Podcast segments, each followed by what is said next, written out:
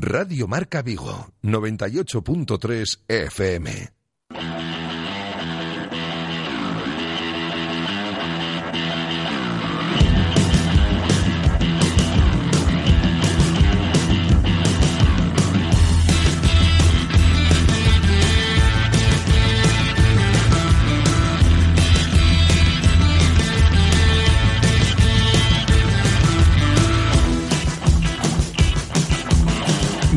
Marca Vigo. José Ribeiro.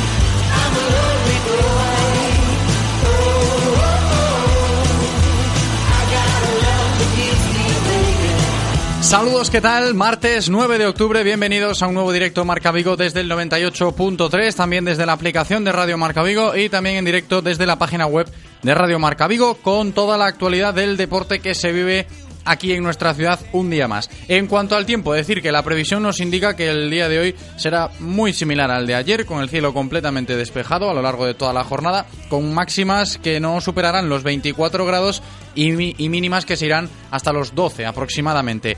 Para hoy tendremos mucho Celta, como siempre, pendientes evidentemente de la sesión de trabajo que han completado esta mañana en las instalaciones deportivas de Amadroa. Tan solo 15 jugadores sin Antonio Mohamed, luego lo comentamos, con las ausencias también de los jugadores internacionales, hasta siete futbolistas celestes que están ya con sus respectivas selecciones lejos de Vigo, Iago Aspas, Maxi Gómez, Junior Alonso, Néstor Araujo, Lobot Casisto y Okai. Finalmente Jensen no ha viajado con Dinamarca sub-21 para quedarse aquí recuperándose de esa pequeña lesión que todavía padece y en el parte médico a mayores de Jensen hoy también se refleja el nombre de Kevin Vázquez que ha sufrido un pequeño esguince en el tobillo eh, sin gravedad así que seguramente entre mañana y pasado pueda retomar los entrenamientos con normalidad ya progresivamente con el grupo pero sí que aparece el nombre de Kevin y de Jensen en el parte médico después del entreno de hoy. Pero además de las ausencias de estos futbolistas, hay que contar también como os decía, con esa ausencia de Antonio Mohamed, que ya desde ayer está en Madrid, en Las Rozas, presente en ese curso de formación continua para entrenadores con licencia UEFA, que termina hoy mismo y que organiza la Real Federación Española de Fútbol, pendientes del regreso de Antonio Mohamed para ponerse de nuevo al frente del equipo. Y si hablamos de los que sí están en Vigo, pendientes estamos de la comparecencia de Sofian Bufal, que le toca a él atender a los medios de comunicación en el día de hoy en la sala de prensa de las instalaciones deportivas de Amadroa, no lo ha hecho todavía, así que estamos pendientes para, en cuanto hable Bufal, veremos si se anima o no en castellano. Nos han dicho que igual se puede animar Sofian Bufal a comparecer hoy en castellano, en caso de que lo haga en una lengua extranjera, pues evidentemente eh, montaremos esta traducción simultánea para que sea mucho más cómodo escucharla. Y después de escuchar a Bufal, pues evidentemente tendremos nuestro tiempo de tertulia, como todos los días aquí en Radio Marca Vigo, hoy recibiendo a Borja Refojos y a Jesús López. Al margen del Celta, como suele ser habitual, aquí todos los martes tendremos nuestra cita semanal con el baloncesto de Vigo y Comarca, empezando por el Club Deportivo Ibercon Sanfif, preparado ya para comenzar la liga después de que ayer se presentara de manera oficial la competición, siguiendo por el Celta Zorca, que ya ha echado a rodar en Liga 2, venciendo en la primera jornada del derby contra Cortegada el pasado fin de semana, y terminando el básquet con la presentación del Club Baloncesto Nigrán de cara a un nuevo curso en todas sus categorías. Hablaremos de rugby con el entrenador del Caleido Vigo Rugby, Adrián Lago, tras la importante victoria que consiguieron este pasado fin de semana ante Durango, saliendo así ya del farolillo rojo de la División de Honor B del rugby a nivel nacional. Estaremos con Martín de la Puente para comentar con él la victoria de la selección gallega en el Campeonato de España de tenis en silla, victoria que sitúa a Galicia como referente nacional este año en esta disciplina. Conoceremos cómo están las cosas por el Club de Natación Vigo Rías Baixas, charlando con su presidente Antonio Vázquez. después de que este fin de semana pues se presentara el club al completo en la piscina municipal de Teis con vistas a una nueva temporada con los objetivos de crecimiento, de organización de pruebas y de resultados en competición pues entiendo que bien definidos. Y terminaremos con fútbol sala abordando la actualidad de uno de los clubes referentes en el fútbol sala vigués como lo es el Vigo 2015 de la mano de su presidente, Francisco Fernández, que estará, como digo, hoy con nosotros para cerrar el directo Marca Vigo. Antes de comenzar, os recuerdo lo de siempre, ¿eh? que sois bienvenidos, si queréis participar, podéis hacerlo, por supuestísimo, enviando vuestra opinión de los temas que vayamos tratando a lo largo de todo el programa, de todo lo que queráis eh, comentar o aportar, para que nosotros luego lo analicemos y lo comentemos, por supuesto, también. Pues mediante notas de audio podéis hacerlo, ya lo sabéis a nuestro WhatsApp al 680-101-642. 680-101-642. Ahí notas de audio, mensajes de texto. Sabéis que también estamos activos en redes sociales. Y os recuerdo los teléfonos de contacto para cualquier consulta que queráis realizar también. Hasta las 3 en punto que estaremos en directo. Teléfono número 1 986 43 6838 986 43 6838 teléfono número 2 986 43 6693 986 43 6693 Todo bien explicadito, espero que sí. Ahí está Eloy, le damos la bienvenida, como siempre, en su puesto de trabajo, en cabina, sonriente, así me gusta, ¿eh? maravilloso. Bienvenido Eloy, preparadísimo que está, espero que vosotros también lo estéis. Directo Marca Vigo, comenzamos.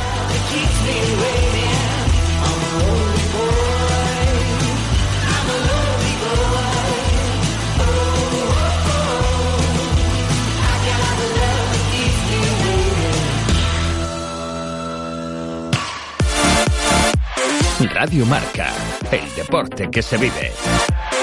Radio Marca. ¿Qué ocurre cuando sabes de coches? Que todo el mundo te pregunta. ¿Qué taller de confianza recomiendo? ¿Cuál es el mejor sitio para comprar un seminuevo? ¿Dónde hay más ofertas en repuestos y revisiones? La respuesta es fácil. Rodosa. Los centros Renault Dacia de Vigo, Nigrán, Cangas y ahora también en Ponteareas. Confía en su profesionalidad, incluso si tu coche no es un Renault. Rodosa.com.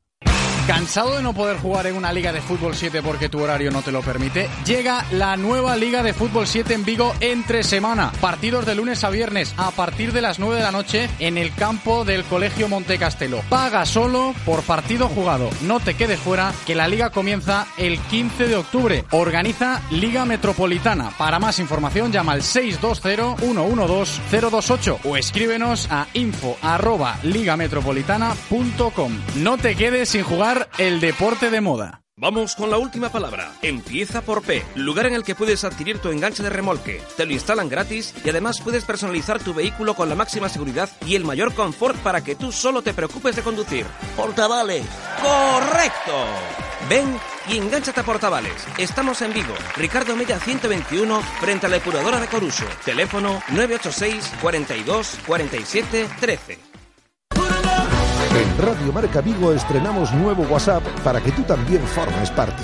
Envía un mensaje de voz al número 680-101-642. Opina de lo que quieras y haz la radio con nosotros. Radio Marca, el deporte que se vive. Radio Marca.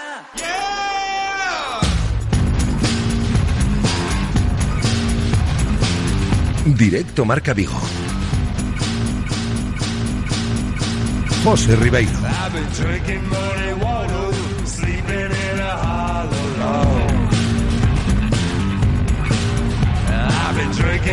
Nos acercamos a la una y cuarto de este martes 9 de octubre. Vámonos ya con toda la información diaria del Celta de la mano de Codere Apuestas y Grupo Comar.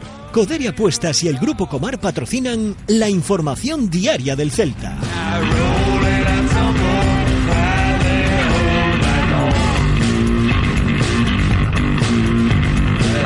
Un Real Club Celta que esta mañana completaba una nueva sesión de entrenamiento en las instalaciones deportivas de Amadroa marcada por las ausencias. En cuanto al parte médico, pues tenemos novedades también. Jensen, evidentemente, recuperándose al margen de esa pequeña rotura fibrilar que sufre el danés.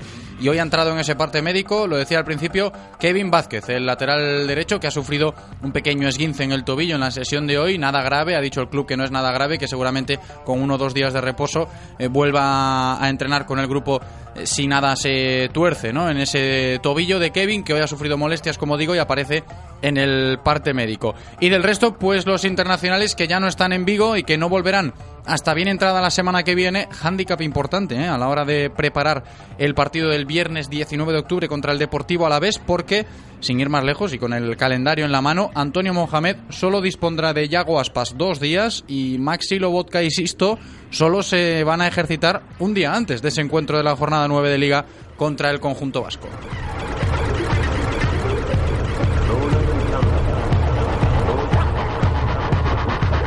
Un Antonio Mohamed que sigue estando en el foco de las críticas tras la derrota del domingo en Sevilla y que desde ayer se encuentra en Madrid, presente en el curso de formación para entrenadores con licencia UEFA que organiza la Real Federación Española de Fútbol, aprovechando este parón liguero que estamos viviendo. Prácticamente todos los entrenadores ¿eh? de primer nivel nacional están presentes en ese curso, hasta 600 técnicos congregados en la sede de la Real Federación Española de Fútbol en Las Rozas, entre ayer lunes y hoy martes, que es cuando termina el curso de entrenadores. Pero, pero seguramente que a mayores de seguir aprendiendo cosas del fútbol español en ese curso en Las Rozas, Antonio Mohamed le preocupará, entiendo yo, mucho más el devenir de su Celta cuando se termine este parón liguero, ya que vamos con los datos, ¿no? Tres de los cuatro próximos partidos de la competición doméstica pues van a ser embalaídos y serán estos partidos donde se juzgue, por decirlo de esta manera, por parte del celtismo, de la afición, a sabiendas de cómo están las cosas en los últimos encuentros con el equipo y, y la grada, pues si la situación anímica es reversible o si finalmente no termina de cuajar, ¿no? Esto del método Mohamed, cuanto menos importantes, ¿eh? Las próximas fechas para el Real Club Celta por esa condición de local predominante que tendrá el conjunto celeste.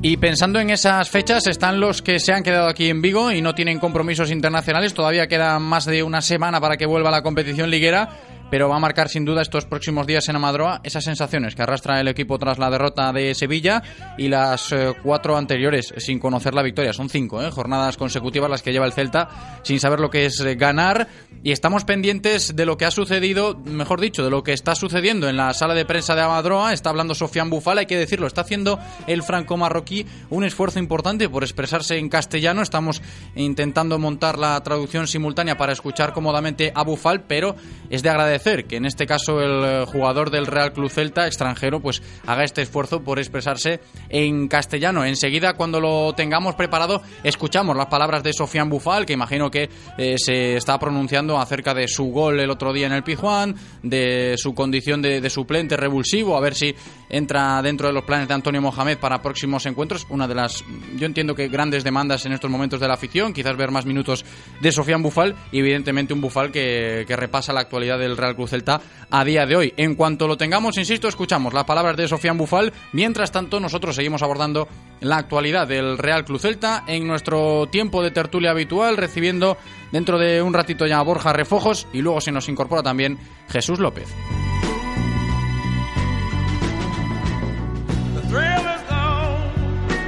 Las tertulias del Celta en Radio Marca Vigo.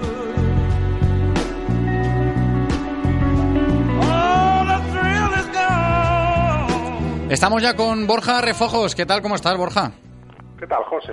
Bienvenido, ¿eh? como decía, estamos pendientes de que termine esa comparecencia de Sofián Bufal. Dentro de un ratito ya lo escuchamos con esa traducción simultánea que nos está montando maravillosamente bien el hoy. Aunque hay que decirlo, y empezamos por aquí. Se agradece en este caso el esfuerzo que ha realizado Sofián Bufal en el día de hoy en la sala de prensa de Amadroa, Borja, intentando expresarse en castellano, que esto hay que valorarlo y, y se agradece, ¿no? Por parte de jugadores extranjeros que buscan ese proceso de adaptación y el idioma es uno de ellos, claro.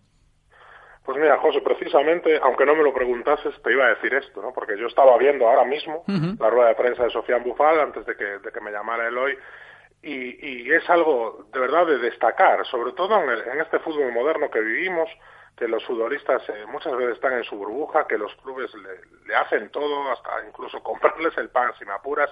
Eh, y, es de muy, muy de agradecer y a mí me ha dado una, una grata sorpresa ver a Sofía Bufal expresándose en castellano, evidentemente con un castellano limitado, recordemos que lleva aquí apenas dos meses, eh, pero, pero es muy de agradecer, ¿no? Al final sale una rueda de prensa simpática con ese, esa especie de spanglish eh, cambiando de inglés a, a castellano, eh, pero, pero sí que me ha gustado, me ha gustado y de verdad me ha gustado mucho, ¿no? Ver, ver un futbolista que encima está cedido, eh, eso demuestra, demuestra que hay implicación, ¿no? Y, además un futbolista que por su forma de jugar, ¿no? Ese estilo, pues, eh, digamos, individualista de, de, de encarar, de, de buscar siempre la acción individual eh, puede parecer que sea más, más pasota, entre comillas, o que no tenga eh, interés en integrarse en el grupo, pues mira, este detalle realmente eh, me ha llamado mucho la atención y, y, lo agradezco, lo agradezco porque habla muy bien de Sofía Bufal. Mucho, ¿eh? hay que agradecerlo mucho en este sentido porque Luego lo escuchamos, ¿eh? dentro de un ratito ya lo tendremos a Sofía Bufal para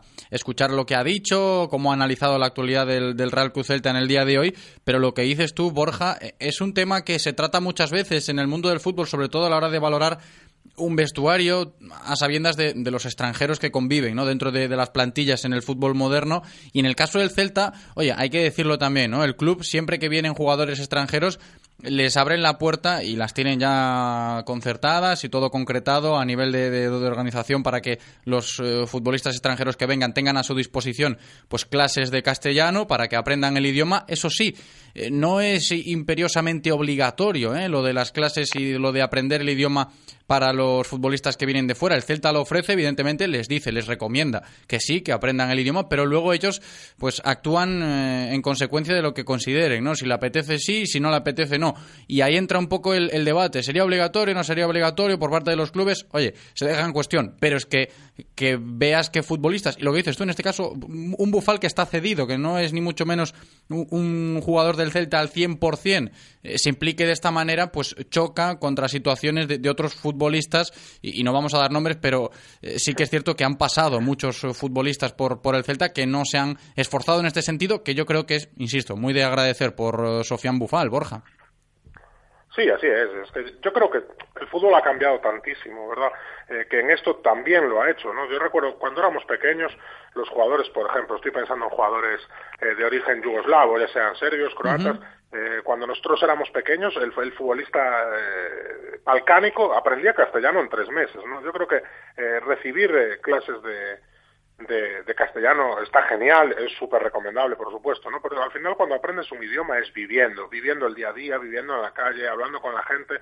Entonces, eh, en el fútbol actual se ha perdido mucho, ¿no? Eso que hacían, pues, eh, las plantillas del Celta de hace 20 años, de terminar de entrenar, acercarse al bar de, debajo de Madro a tomarse algo, charlar, eh, en definitiva, vivir, ¿no? Y al final esa, esa forma es de la que, en la que tú aprendes un idioma, claro, con, con tus limitaciones o con, con tu acento de, de, donde vengas, por supuesto, pero es la forma de, aprender un idioma, vivir, vivir en ese idioma, ¿no? Entonces, eh, hoy en día el futbolista muchas veces eh, se limita eh, a, ir a entrenar, a marchar para casa, no salir de su entorno, hacer sus cuatro o cinco cosas dentro de su entorno y, así es muy difícil, ¿no? Empaparte de, pues, de la cultura del país en el que estés o de la ciudad en la que estés y, por supuesto, aprender también el idioma. No, ya no solo, Borja, la, la, cultura o integrarte bien en la ciudad, que te puede gustar más o menos, sino ya en lo futbolísticamente, en esto del fútbol, dentro del terreno de juego hay que hablarse mucho, ¿no? Y sí que puede ser un idioma universal el, mundo del fútbol, pero, ojo, que cuando estás con tus compañeros dentro del vestuario día a día, lo de entenderse es un factor, yo diría, mayúsculo, quizás el, el principal a la hora de ver si en este caso los extranjeros pues se adaptan más o menos, ¿no? Y hay casos en los que los futbolistas pues no hacen ese esfuerzo que insisto ha hecho Sofian Bufal, lo vamos a escuchar, ya lo veréis, ya lo escucharéis mejor dicho, y los que no lo hacen quizás están quizás están un pasito por debajo ¿no? de, ese proceso de adaptación y esto los compañeros que son de aquí pues lo notan evidentemente y pasa lo mismo en equipos de fuera ¿no? cuando va un español a jugar a la Premier y tiene que sí o sí adaptarse al idioma y si no lo consigue o no lo hace pues sufre en el fútbol inglés y al final pues acaba regresando ¿no? le, ha pasado a muchos Totalmente, es que todo, todo suma, ¿no? Todo suma. Al final es verdad que hay futbolistas estoy pensando, por ejemplo, en Michael Crondelli, que hasta el tercer año no, no se soltó hablar castellano en ruedas de prensa y en público, pero sí que es verdad que, que dentro del vestuario, en el campo, etcétera, pues manejaba el castellano mínimo para comunicarse con sus compañeros, ¿no? Y también hoy en día, eh, con estos cuerpos técnicos tan especializados que tenemos y con, y con todos los avances que tienen los clubs, al final, pues eh, un jugador, aunque no entienda el idioma, pues siempre va a encontrar eh, una persona que se lo explique, eh, etcétera, etcétera, ¿no? Eso eh, es verdad que al final todo suma, pero eh, que no hables el idioma no te va a impedir eh, pues jugar bien al fútbol, ¿no? Eh, puede ser un condicionante, pero nunca una, una limitación definitiva, ¿no? Pero en, to- en cualquier caso, eh, yo creo que como aficionados o el aficionado en general agradece estas cosas, ¿no? Porque al final eh, no todo es solamente jugar, ¿no? Y son, son tipos, o sea, es un tipo de detalles que llega a la gente, que, que se agradece y que para el propio futbolista es positivo porque, porque le va a ayudar a crecer. Sí, no, está claro que ayuda muchísimo y lo que decimos. Vamos a conocer también un poco en este contexto la opinión de, de Jesús, que ya está con nosotros. Aprovecho para darle la bienvenida. ¿Qué tal? ¿Cómo estás, Jesús? Hola, ¿qué tal? Muy buenas. Nos pillas aquí a Borja y a mí hablando de lo que ha sido un poco la noticia, no, pero sí el, el detalle impactante que hemos vivido y lo vamos a escuchar en palabras de Sofian Bufal haciendo ese esfuerzo por expresarse en castellano en los tiempos que corren. Tan importante, ¿no? La adaptación al idioma. Tú, que sigues tanto esto del fútbol inglés, que estás mucho por Inglaterra, pendiente de la Premier, también se nota, ¿no? E- Este concepto de adaptarse al idioma y cuando los futbolistas hacen el esfuerzo y viceversa, cuando no lo hacen. Sí, sí se nota. Sí, yo creo que es importante, aunque a muchos fu- futbolistas esto te lo eh, te lo contradi- contradirían. Yo siempre me acuerdo eh, una conversación que tuve con Yago Aspas cuando acaba de llegar a Liverpool hacía dos o tres meses y le pregunté qué tal iba con el inglés y su respuesta fue, bueno, Luis Suárez tampoco sabe inglés, como diciendo, ahí le tienes marcando goles siendo pichiches de la Premier, pero sí es verdad que, hombre, que sobre todo para un jugador cedido, eh, yo creo que muestra un poquito el plan de futuro y, y la intención de quedarse, ¿no? Si nada más llegar eh, aprendes el idioma o lo intentas por lo menos. Sí, no, y insisto, que va a ser eh, de agradecer lo que vamos a escuchar en palabras de, de Sofía Bufal, aunque no sea ni mucho menos eh, un castellano muy, muy pulcro, pero el esfuerzo está ahí, eh, del franco marroquí, que, mm, insisto, el hoy está en ello trabajando y lo vamos a escuchar dentro de un ratito, aprovechando precisamente eh, esta situación y que Bufal ha sido el protagonista, ya no solo por su esfuerzo a la hora de expresarse en castellano, sino porque le toca a él atender a los medios de comunicación en el día de hoy, precisamente yo en- entiendo que le puede tocar a Bufal porque se ha hablado quizás de lo poco positivo que tiene el Real Cruz Celta ahora después de lo de Sevilla. Bufal está ahí, ¿no? Con el buen gol que, que ha marcado y un poco esa llamada a la puerta de la titularidad que está yo creo, pegando en este sentido fuerte, Sofian Bufal. No sé vosotros cómo lo veis. Sí que es cierto que la condición de jugador revulsivo la tiene y luego es muy diferente a la hora de afrontar un partido de cara, pero seguramente, y luego lo escuchamos en sus propias palabras, eh, Bufal esté llamando a la titularidad del, del Real Cruz Celta. Borja. Bueno, es un golazo, ¿verdad? El que hace. Sí, sí, Eh, En el Pizjuán, esa conducción, cómo, cómo sale en conducción, 30 metros de conducción y luego con la pelota tan, tan, tan encima, pegarla así con el exterior, perdón, con el interior, eh, desde el sector central, la verdad que es un golazo, es un golazo que deja a las claras pues las cualidades de, de Sofian Bufal, esa conducción y, esa capacidad de golpeo eh, en velocidad, ¿no? Eh, como decís, eh, es verdad que está actuando como revulsivo, pero, pero todavía no hemos visto ni al mejor Sofian Bufal ni por desgracia tampoco al mejor Celta, ¿no? Yo creo que es un futbolista que, que Lo, del mejor Celta luego lo hablamos con más detalle, ¿eh? porque tiene, tiene tela también, porque la Por situación es, delicada. Pero era de lo poquito salvable, ¿no? En, en lo positivo de, de lo del Pizjuán, esa actuación de, de Bufal, destello, por decirlo de, de esta manera. Sí, al, mejor- al final las mejores versiones de los futbolistas se ven cuando el equipo funciona a nivel colectivo, ¿no? Entonces, eh, el tema de Sofian Bufal, eh, como es un jugador tan individualista, eh, pues para lo bueno y para lo malo, en este caso para lo bueno le, ha salido ese golazo eh, y, y es verdad que en cualquier momento te puede desequilibrar un partido, ¿no? Pero, pero yo creo que es complicado o muy complicado, no solo para Sofian Bufal, sino para cualquier futbolista, arrancar a 50 metros de la portería, driblar 3-4 jugadores eh, y generar un desequilibrio cerca del área, muy, muy difícil de ver. Entonces, eh, lo ideal para él sería que el, que el equipo funcionase, que hubiese una velocidad de balón correcta, que le permitiese a él encarar uno contra uno, pues eh, a 30, 35, 40 metros del área, ¿no? Una, en una situación que el uno contra uno sea directamente un desequilibrio para el equipo, ¿no? Entonces, eh, en esa evolución estamos, esperemos que el, equipo a nivel colectivo mejore y evolucione para que los futbolistas a nivel individual puedan brillar más. Sí, es verdad. Yo creo que si te imaginas cuál podría ser el 11 del Celta, a muchos se nos podría imaginar ese 4-4-2 con, con Sisto y Bufar en cada uno en cada banda. Es verdad que yo creo que ahí tienes algún problemilla, a lo mejor de equilibrio del equipo, porque ni Sisto ni Bufal son dos grandes expertos en correr hacia atrás y por ahí a lo mejor tienes algún, algún problema. Pero ya eh, entrando en, en Bufal en concreto, supuesto que tiene esa, esa habilidad tremenda, ¿no? En cuanto a esos slaloms que hace, que ha hecho muchos. Recuerdo el partido del Levante, ¿no? Que dentro de 20 minutos sí fueron muchísimos. Eh, yo creo que necesita eh, añadir la otra parte, ¿no? La de la combinación. Es verdad que en Inglaterra a veces, eh, si haces ese tipo de slaloms y jugadas más individuales, y si eso le, unes presencia, física y, trabajo con eso muchas veces en muchos equipos, ya te llega, ¿no? En la Premier hay otra concepción en muchos equipos.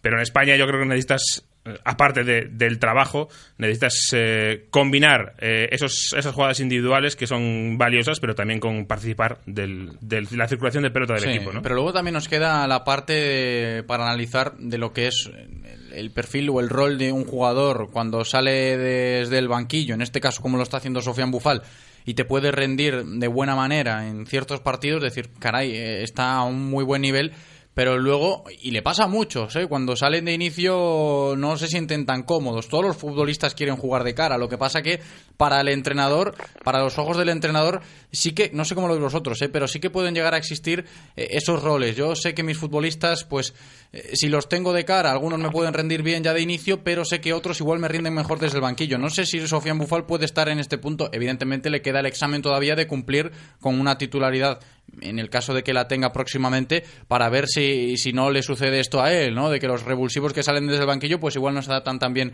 a salir desde el once titular. Borja.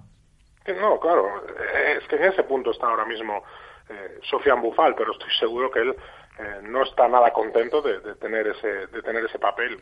Como dices tú, ningún futbolista quiere tenerlo. Acuérdate de Yago en el Mundial, eh, que se le había encasillado en ese papel de revulsivo.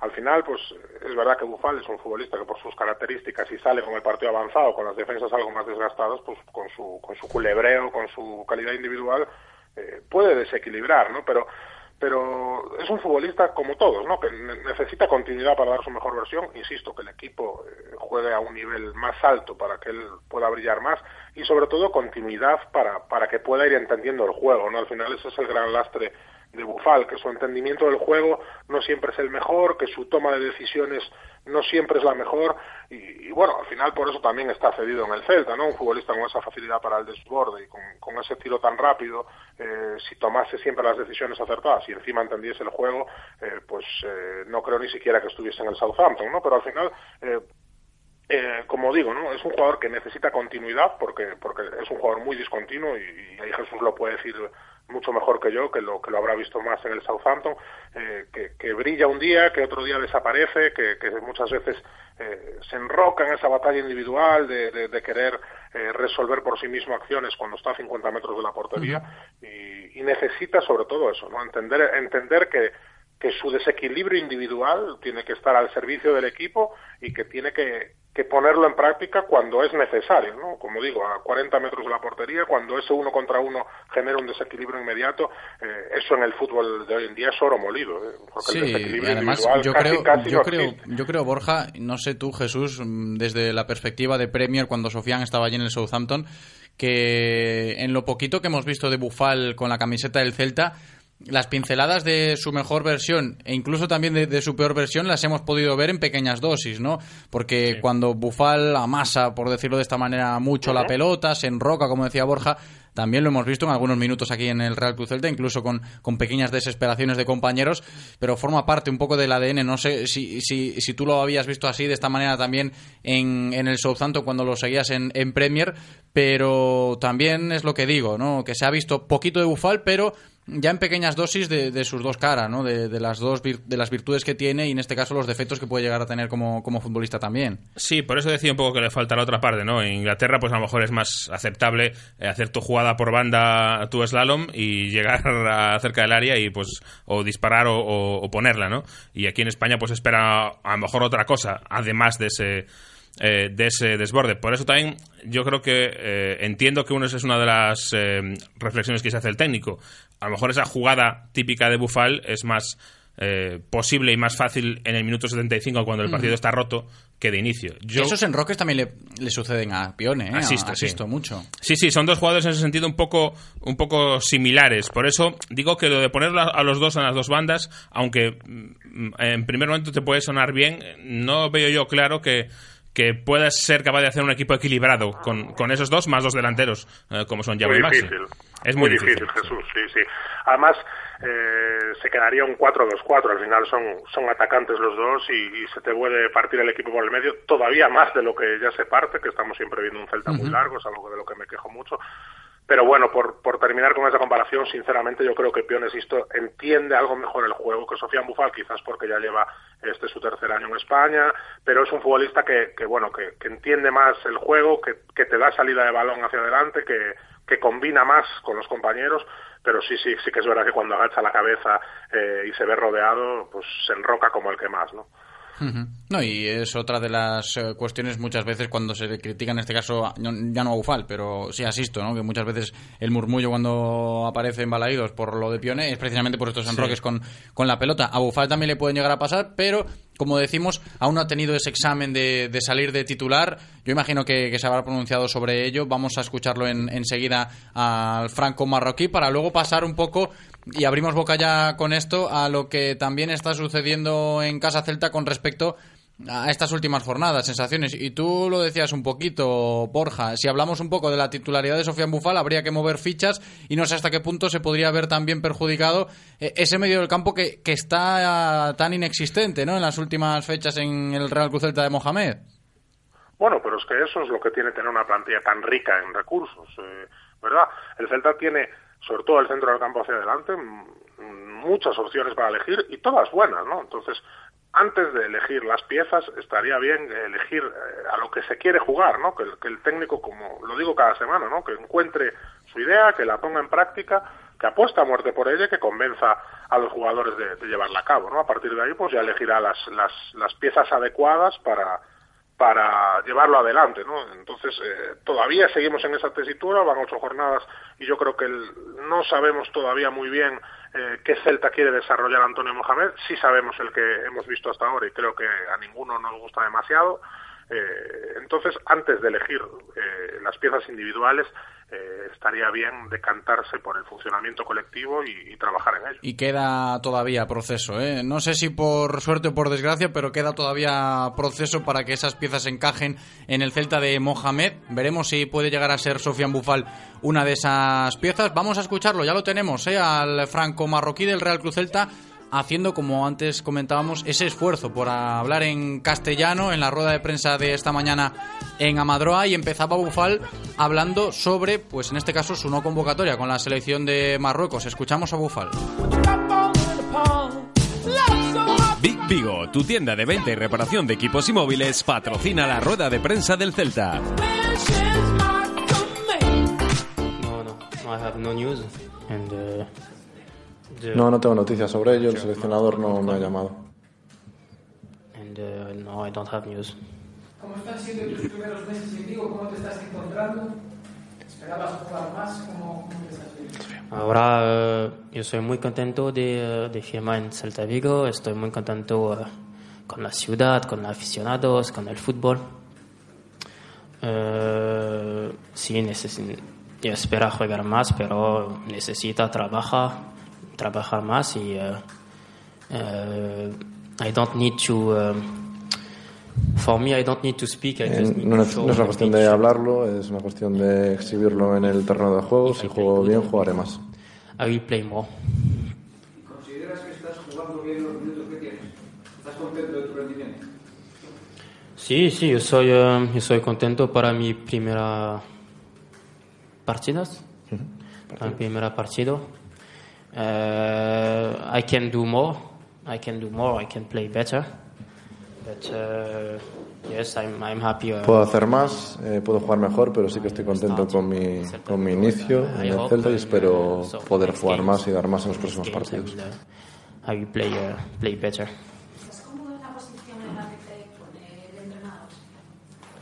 You feel comfortable in the current position on the pitch? Yes, yes. I feel good. I can play uh, left side, right side. I can play number 10. the manager decide when I play, and uh, and me, I'm uh, uh, I just need to respect. Sí, me siento bien tanto en la izquierda como en la derecha como 10. Al final es el entrenador el que decide dónde juego, yo lo respeto, pero si mi mejor posición tal vez sea en la izquierda o, o como 10. My best position is number 10 or, yeah, on the, or left side. Una pena marcar el golazo, el gran gol que hiciste y que el equipo no, no ganara, ¿no? Sí, sí, muy pena, muy pena porque eh, yo prefiero, prefiero, Prefiero.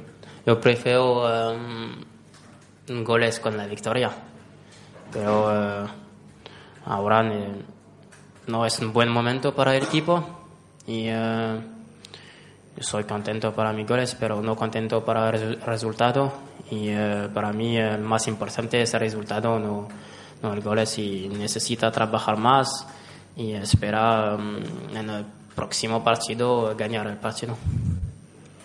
¿Qué es lo que más te ha costado de adaptarte al, al juego del equipo? What's the hardest thing to adapt to this team? What did you feel the hardest to adapt to the team, to the system? No, para, para mí es, eh, es más fácil que adapten eh, con este equipo porque este equipo juega muy bien al fútbol yo soy un, eh, un hombre que, que gusta jugar al fútbol y, y, eh, y es for me it's not very very difficult No ha sido difícil adaptarme a, a este sistema porque tiene un estilo de juego que me gusta. Creo que necesitamos ser más seguros. Somos un buen equipo y somos buenos jugadores. Y si estamos seguros de ellos, vamos a poder ganar con más facilidad. For, for win the next games. ¿Crees que le falta confianza al equipo en lo que hace? No es un grande falta de confianza, pero eh, es- no es un buen momento. Y cuando no es un buen momento, la confianza es eh, Más baja. más baja. Y eh, la confianza bueno, también con el resultado y con el goles y todo. Pero yo, yo estoy seguro que el equipo eh, gana más partidos porque es eh, en Vigo muy buenos jugadores, buen entrenador. So, todo es bien para una buena temporada. Sofía, físicamente cuando llegaste a Vigo no estabas eh, en tu mejor momento. Ahora mismo puedes aguantar perfectamente 90 minutos en el, en el terreno de juego, en el campo. Sí, porque no, no buen físicamente, no bueno, bueno, No estaba bien. no está bien físicamente en, eh, cuando inició en, eh, en Celta Vigo porque yo ven y directamente una lesiones en el tobillo, so no es fácil para para el- to no no it's, it's not easy to uh, to have a very good uh, physique for the because I don't do preseason and I don't work Eh, no es fácil que tuviera un buen físico porque no hice la pretemporada, pero ahora me siento mejor, me siento muy bien. Sí que puedo jugar los 90 minutos, pero es una decisión del entrenador y, y respeto lo que Yes, I decide. can play 90 minutes, but it's not me to decide. It's the manager to decide, and uh, I will be respect uh, the choice of, of the manager. Le ha llamado la atención algo de la liga, de hasta ahora lo que ha visto, algo del fútbol aquí en España, diferente que no esperaba.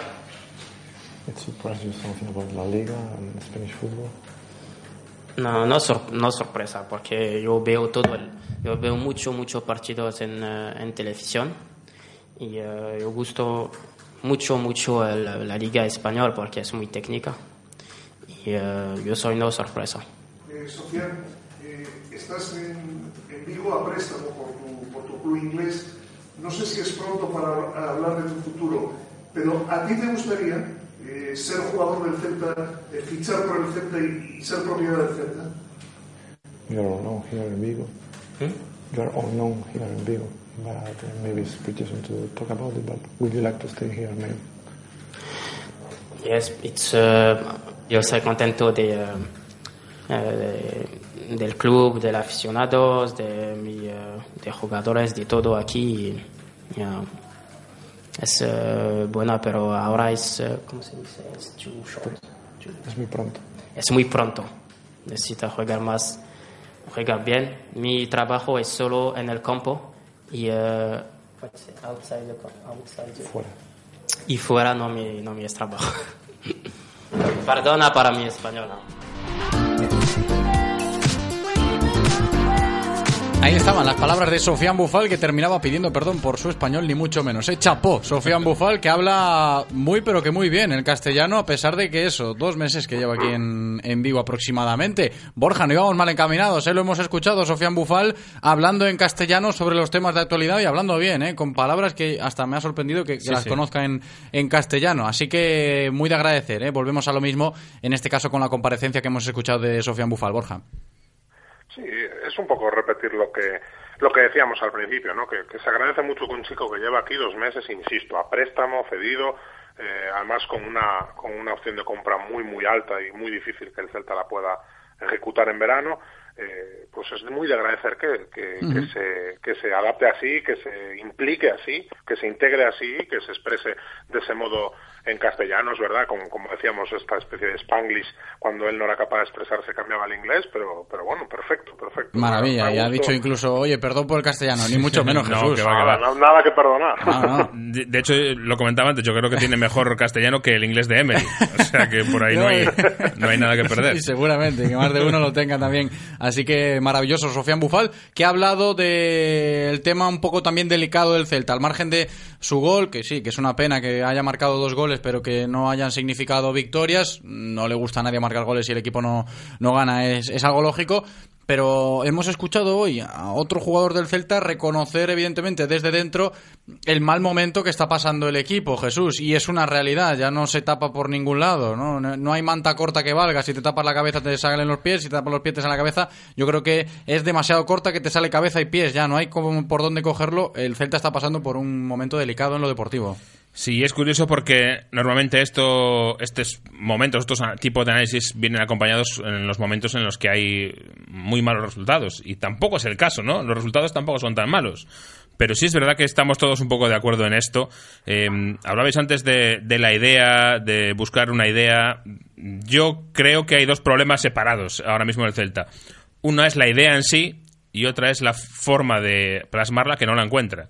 Pero es que son las dos cosas, porque eh, sí, sabemos que hemos pasado, pasamos de cinco defensas a, a 4-2-4 casi, de un partido a otro y alguna vez dentro del mismo partido, ¿no? Eh, eso lo hemos, lo sabemos, pero yo creo que el problema de fondo, aparte de, de esa búsqueda demasiado cambiante, ¿no? Con volantazos, eh, el problema es la idea primigenia. Yo creo que Mohamed mm, es un futbolista, o perdón, un entrenador de juego directo.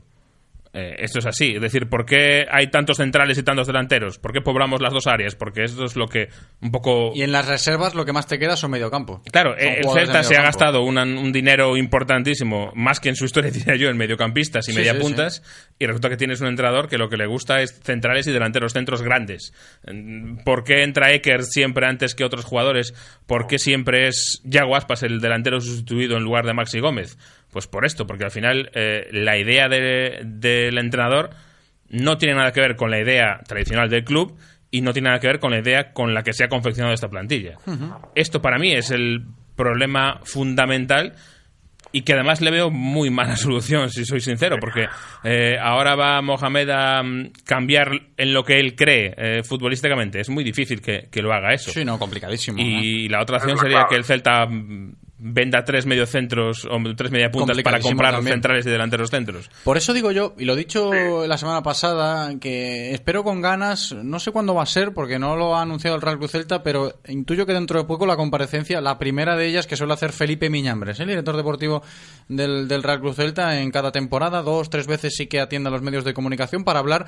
La primera de ellas siempre suele ser sobre esto, ¿no? La confección de la plantilla después de las primeras jornadas de liga, del entrenador, y, y está saliendo mucho a cuestión esto, ¿eh? La confección de la plantilla frente a lo que Antonio Mohamed está intentando plasmar y digo intentando porque es una realidad, porque no lo ha conseguido todavía, sobre el terreno de juego, Borja. Es que es la, es la clave, ¿no? Quería decírselo antes de Jesús. Es la clave de, la cuestión, ¿no? Eh, Antonio Mohamed está en una contradicción permanente entre lo que a él le pide el cuerpo con lo que con, lo, con las armas que él tiene en la plantilla y con el estilo que, que se pregona desde casa Celta, ¿no? Entonces, eh, él ya lo ha dicho en la en la rueda de prensa previa al partido de Sevilla, eh, que el fútbol se gana en las áreas, ¿no? Él empieza ya a darnos pistas muy, muy claras de lo, de lo que es como entrenador y, está claro que él es un entrenador de áreas, que cree en las áreas y por, y por ende cree en el resultado, ¿no? Siempre lo dice, es un entrenador resultadista. Y como decimos siempre, eh, cuando pregonas que eres resultadista y que lo que te importa son las áreas y lo que te importa es ganar, cuando no ganas no te queda nada, ¿no? Y, y ese es el, ese es el problema eh, al que se está enfrentando eh, Antonio Mohamed, porque es verdad que los resultados no son muy malos, ¿no? Pero eh, las sensaciones eh, son lo que no son buenas. Y, una cosa es que, el equipo estuviera jugando mal, pero con, con unas ideas claras y con, y con un rumbo marcado de hacia dónde quiere ir, ¿no? Pero el problema es de la gente que no ve eh, no ve eso por ninguna parte, ¿no? Y, y como decimos, es una plantilla confeccionada para fabricar fútbol en el centro del campo, para tener circul- eh, circulación de balón, velocidad de balón y jugadores desequilibrantes en el último cuarto de campo, ¿no? Eh, entonces, eh, ese juego directo del que hablamos eh, es muy, muy, muy difícil de entender, porque al final eh, metes futbolistas en el centro del campo con talento para que la vean pasar eh, por encima cuando los mete, ¿no? Cuando, cuando no están solo Frank Beltrán y Lobotka corriendo como galgos para arriba, para abajo, todo el partido corriendo para intentar tapar pues ese equipo tan largo, ¿no? Que se queda en el medio, que se descose por el medio y, es que al final eh, el otro día lo vimos contra el Sevilla, ¿no? Son, si no recuerdo mal, 22 balones largos sobre sobre Maxi Gómez o bueno, en cualquier caso sobre la frontal del área de Sevilla en la primera parte. Eh, yo creo que el Celta está jugando contra natura y, y eso se nota, ¿no? Eh, también quiero decir que contra el Sevilla yo percibí cierta mejoría a nivel defensivo, ¿no? Vimos esa presión alta por fin, vimos al equipo apretando a la Sevilla en campo rival y, y ahí es como ese- este equipo defiende más cómodo. Está claro que, que este equipo defiende mejor cuanto más lejos está la, la portería y me alegro de que Antonio Mohamed haya recapacitado en eso porque los bloques bajos que proponía eh, no son garantía de, de mejoría defensiva ni de evitar goles. No, es que hemos visto muchos blo- bloques bajos, a- Borja. Exacto. Ah, hemos visto muchos bloques bajos también y, y bloques altos un poco contradiciéndose en muchas eh, Sí, pero es situaciones. decir, que no nos emocionemos porque a lo mejor el próximo partido vuelve a cambiar otra vez radicalmente. Es que hay que meter dentro de ese saco el, el proceso de aprendizaje de, de Antonio Mohamed, que lo está, no sé si exa- exacerbando demasiado o, o llevándolo un poco al extremo de, de tanta prueba y, y error que, que está cometiendo Antonio Mohamed para, insisto, seguir aprendiendo un poco de lo que es este fútbol, de lo que es la liga.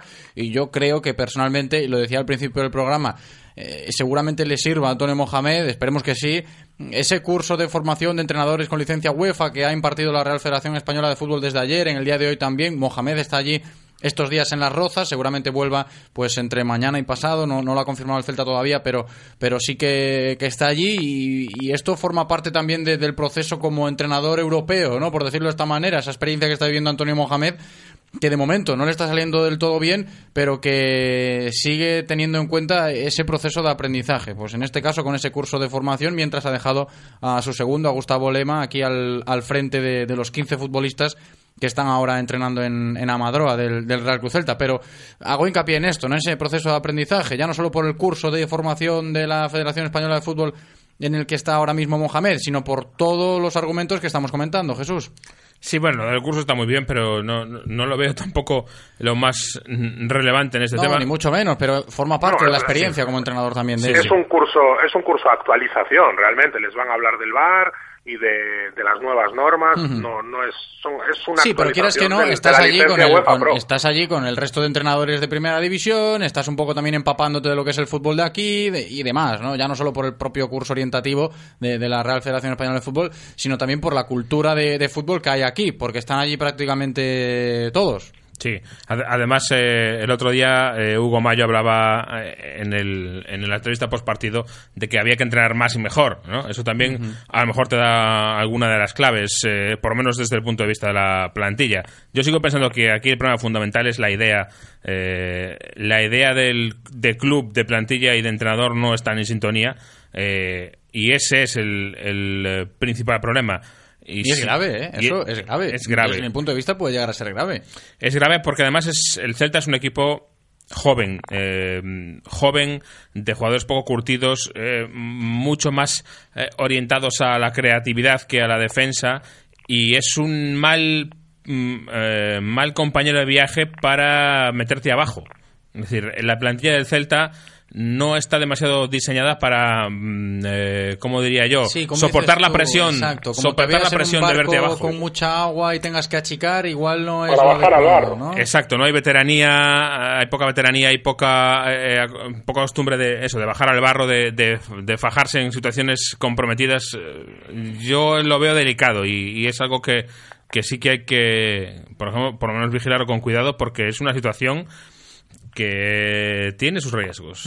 No sé qué os parece a vosotros el hecho de... Sí, decías, Borja. Decía que Jesús me, me acaba de dejar asustado, porque realmente es algo en lo que, sinceramente, nunca había reparado ni pensado en ello. Pues, supongo, supongo que porque soy muy ingenuo y, y no y no no quiero ser pesimista, pero me parece un, un detalle importantísimo y, y- y clave, ¿no? Que al final es una plantilla que, que si te metes en una dinámica negativa y te metes abajo, no hay co- primero costumbre de estar batallando cada semana por, por salir del barro y, y segundo eso, veteranía y, y tranquilidad para afrontarlo. Esperemos que no que no lleguemos a esa situación, pero, pero me parece un detalle muy muy muy importante, sí, señor. Yo os quería comentar también el hecho de que ahora mismo estamos inmersos en este nuevo parón de liga, ya lo hemos comentado, los jugadores del Real Cruz Celta que se han ido fuera, hasta siete futbolistas internacionales, pero el hándicap, por no decir problema, y, lo comentaba también fuera de micro Antonio Mohamed el sábado, en la rueda de prensa previa antes de viajar a Sevilla, allí en Petit Comité con,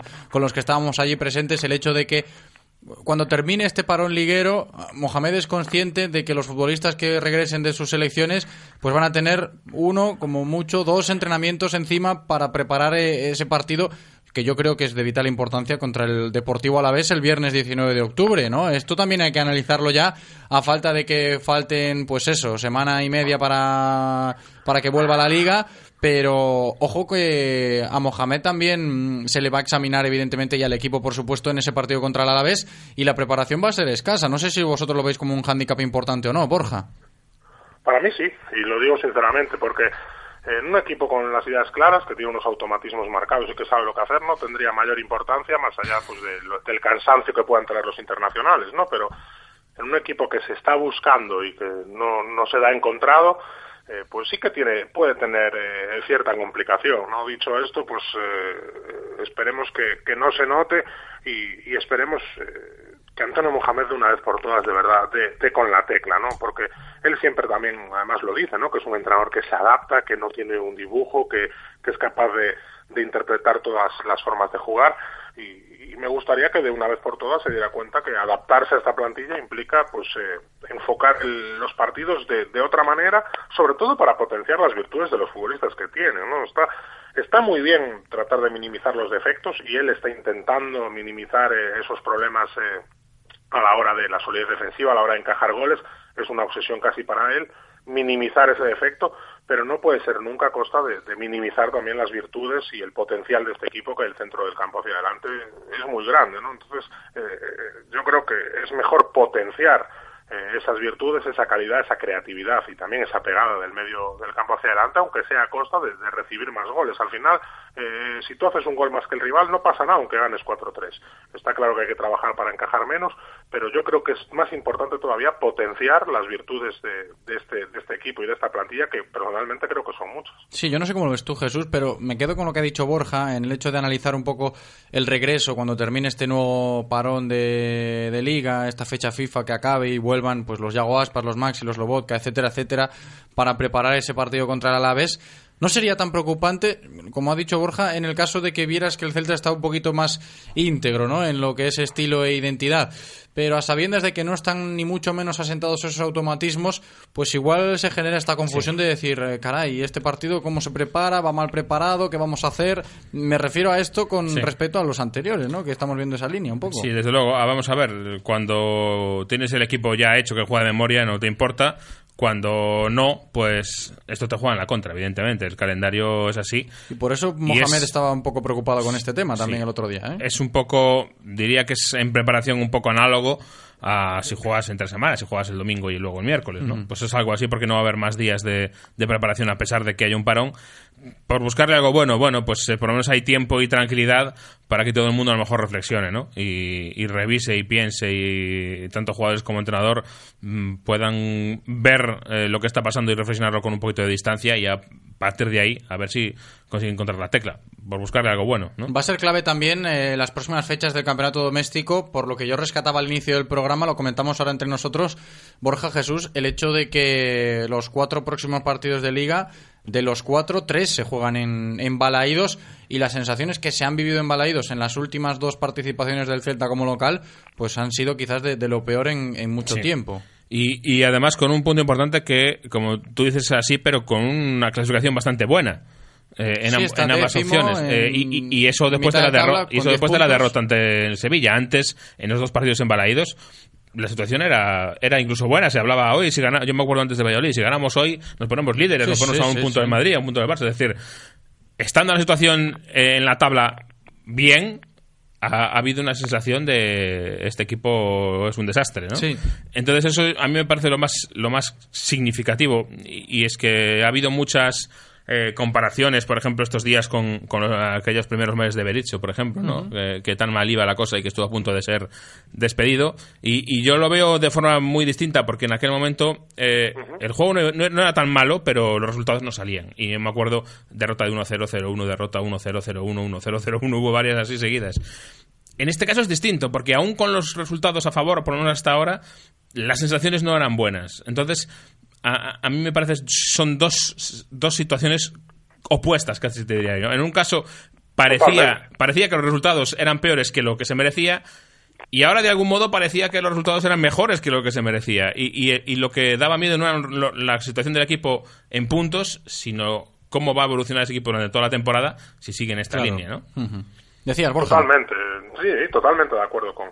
La comparación no se sostiene por dos motivos principales, ¿no? El primero es que, si recordáis, el penúltimo partido de la gira inglesa, el primer año de Eduardo Berizzo en el Celta, eh, contra el Everton, eh, recuerdo a Alex López y a Crondelli presionando la salida de balón rival Sí. en la frontal del área. Es decir, primer partido contra el Getafe en Balaídos, un equipo eh, súper marcado, sabiendo muy bien lo que quería hacer y además ejecutándolo a la perfección, porque eh, eso es muy es un poquito mentiroso ese mal inicio de Eduardo Berizzo el primer año, porque el inicio realmente fue bueno, fueron 10 partidos sin perder. El equipo empezó la temporada eh, con 10 partidos sin conocer la, la derrota. Luego vinieron 10 partidos sin conocer la victoria. ¿no? No, fue un mal inicio, sino más bien en una zona intermedia de la tabla. ¿no?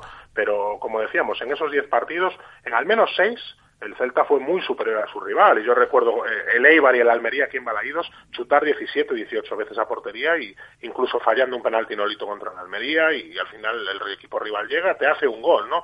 Y, y esto habla, sinceramente, ya lo tengo dicho más veces, ¿no? Muy bien de, a mi modo de ver, de la afición del Celta, ¿no? Que es una afición eh, que no todo lo reduce a los resultados. Es Sí. decir, aquí a Lotina se le, se le pitó, se le criticó con el equipo en Champions y, y a Eduardo Berizzo eh, perdiendo 10 partidos, o sea, sin, sin ganar en 10 partidos consecutivos, sin hacer gol durante 600 minutos, pues no era una situación de, de debacle, de, de, de pedir cabezas.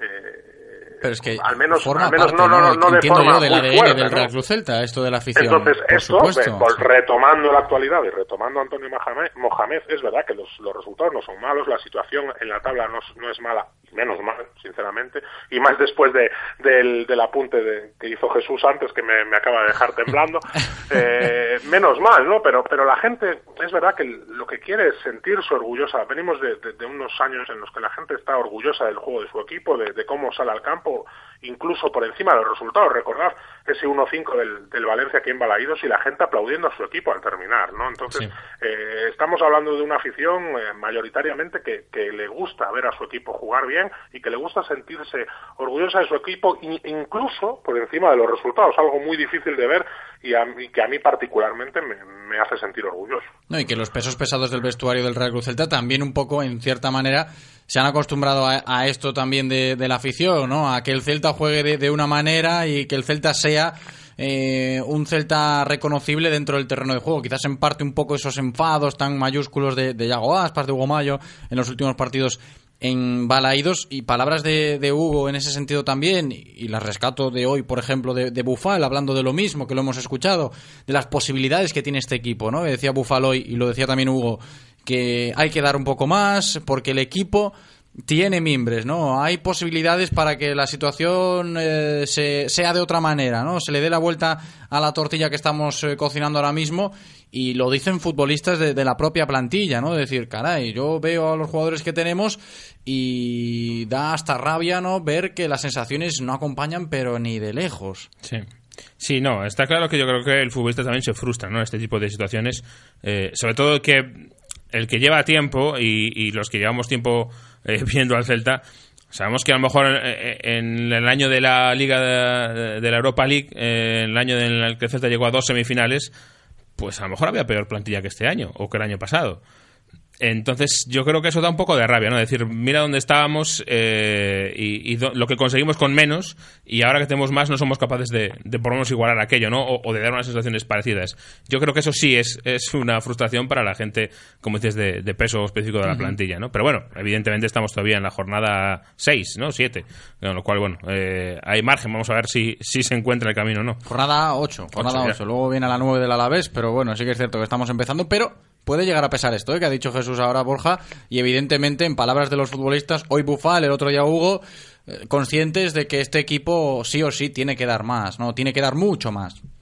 Bueno pero el apunte que hace Jesús con el que estoy totalmente de acuerdo nos, nos desvela o nos dice de alguna forma la importancia que tiene un, buen entrenador de fútbol. Es decir eh, si tú das con la tecla encuentras un entrenador que hace carburar una plantilla y que la hace funcionar eh, pues eh, es importante ¿no? Eh, poderlo mantener o poder apostar por él o incluso si no si por lo que sea no puede seguir pues es importante apostar por un entrenador o encontrar un entrenador que, que haga funcionar eh, a la plantilla al final en las plantillas son 25 jugadores buenos malos regulares unos mejores unos peores pero cuando se convierten en equipo es bajo la batuta de un buen director técnico y un buen entrenador que les haga eh, pues eh, funcionar de manera de manera homogénea no yo creo que es evidente que con Eduardo Berizzo el Celta lo consiguió por completo eh, con un Zue pues por desgracia no no se dio. Es verdad que él tenía una idea de lo que quería hacer que ya es algo que por lo de ahora Mohamed no tiene eh, eres un punto de partida, ¿verdad? No le salió, pero, pero tenía uh, su idea en la cabeza y ahora pues estamos eh, dos meses de competición y todavía no sabemos bien eh, qué quiere ejecutar el entrenador, o, o, sí que lo sabemos, ¿no? Porque lo que a él le pide el cuerpo es el fútbol directo, como, como decimos, ¿no? Mucho delantero, mucha defensa, poco centro del campo, pero choca frontalmente con, con la con uh -huh. la eh, configuración de la plantilla y con la idea de juego que tienen en el club, ¿no? Entonces eh, vamos a ver si esto se puede solucionar, eh, ojalá que sí, y a final de temporada evaluaremos por qué eh, el club, con la idea de juego que tiene y con la plantilla que han confeccionado, ha contratado a un entrenador con un, con un sentimiento futbolístico casi casi opuesto. A final de temporada no lo sé, pero como decía antes, en la próxima comparecencia de Felipe Meñambre seguro que sale ese tema que tú has comentado. Borja, antes de despedirnos, nos quedan un par de minutos antes de cerrar la tertulia.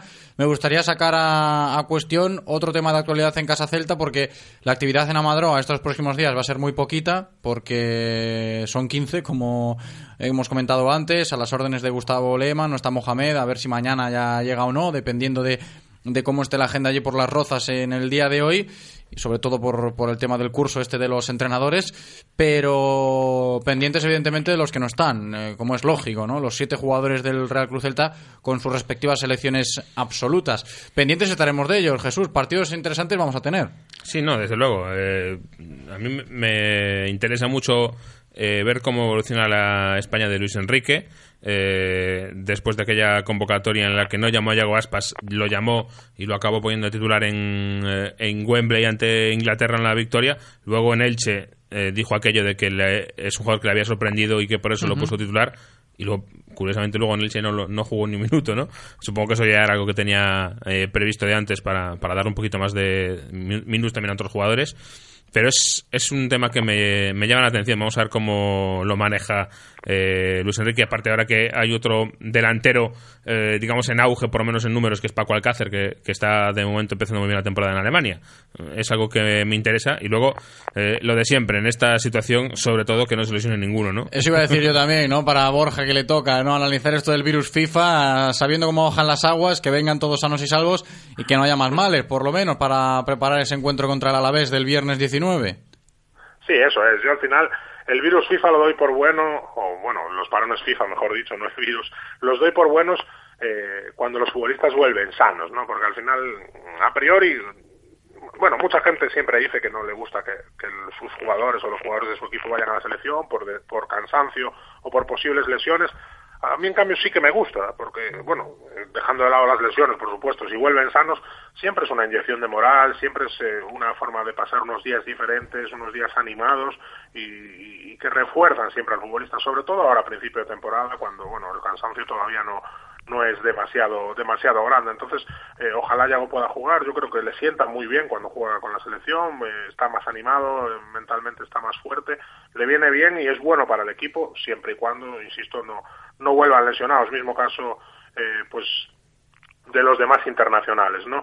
Eh, con respecto a Yago en la selección, como decía Jesús, vamos a ver qué rol ocupa, porque en esta convocatoria hay cuatro, ¿no? Cuatro delanteros, si no estoy equivocado, Ro- Rodrigo, Morata, Alcácer y, y Yago, la idea o lo, o lo que parece es que o Rodrigo o Yago eh, pueden jugar echados a un costado, ¿no? Veremos a ver qué, qué hace Luis Enrique en estos dos partidos, veremos si Yago tiene minutos, esperemos que sí. Yo creo que, insisto, es bueno para él, bueno para el Celta, bueno para todos en definitiva y, sobre todo, sobre todo que nadie vuelva lesionado. Pendientes estaremos de Yago Aspas con España y, por supuesto, del resto de los otros seis internacionales del Real Cruz Celta en este parón liguero. Borja Refojos, ha sido un placer, como siempre, este ratito de tertulia. Borja, un abrazo. Un abrazo a todos. Jesús López, muchísimas gracias por haber venido, Jesús. Un abrazo grande. Hasta luego. Y hasta aquí la información diaria del Celta, de la mano de Codere Apuestas y Grupo Comar. Si quieres apostar a tu equipo favorito, di Codere Apuestas. Si quieres tener cientos de mercados a tu disposición, di Codere Apuestas. Si quieres apostar online o en un local con tus amigos, di Codere Apuestas. Si quieres cobrar tu dinero al instante, di Codere Apuestas. Juega en un grande, apuesta en Codere. Juega con responsabilidad. Ven a nuestro espacio de apuestas Codere en Bingo Royal del Grupo Comar en Avenida García Barbón 3436. Radio Marca, el deporte que se vive. Radio Marca. Soldado, informe de situación. Ha sido un verano duro, señor. Han caído dos iPhones, tres Androids, dos tablets y varios ordenadores. Quiero soluciones ya. Llamaré a VIP, señor. Tienen venta y reparación de equipos y móviles. Y nos pueden proporcionar nuevas unidades con precios inmejorables para el largo y duro invierno. VIP Vigo, en calle Sanjurjo Badía 47 o en el 886 1166 43. Dicen que hoy en día con 7 euros no vas a ninguna parte. ¿En serio? Ahora puedes ir donde tú quieras con un Nissan Micra por solo 7 euros al día, sin pagar entrada y con todo incluido. Seguro a todo riesgo, mantenimiento, vehículo de sustitución. Ven a tu concesionario y sal con un Nissan Micra nuevo financiando con RCI Bank. Nissan Innovation That Excites. Rofer Vigo, carretera de Madrid 210 en Vigo, Pontevedra. ¿Conduces o disfrutas conduciendo? En Autorosas no solo vendemos coches, vendemos experiencias para aquellas personas que viven la conducción como un placer y no como un simple desplazamiento. BMW, Mercedes, Audi, Porsche, Autorosas. En carretera de Madrid después del seminario. 35 años de pasión nos avalan. Sponsor oficial del Real Club Celta de Vigo. Autorosas. Disfruta conduciendo. En Radio Marca Vigo estrenamos nuevo WhatsApp para que tú también formes parte. Envía un mensaje de voz al número 680-101-642. Opina de lo que quieras y haz la radio con nosotros. Radio Marca, el deporte que se vive. Radio Marca.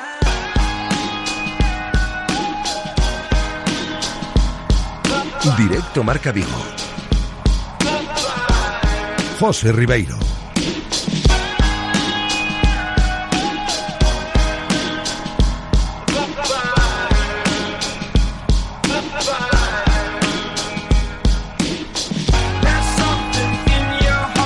Son las 2 y 12 minutos de la tarde. Consejo del día para todos vosotros que estéis pensando en comenzar una nueva temporada con los amigos, con los compañeros, en cualquier deporte, ¿eh? en baloncesto, balonmano, fútbol, fútbol sala, lo que queráis. ¿eh? Hay que tener bonitas camisetas, bonitos equipajes, con bonitos diseños, por supuesto.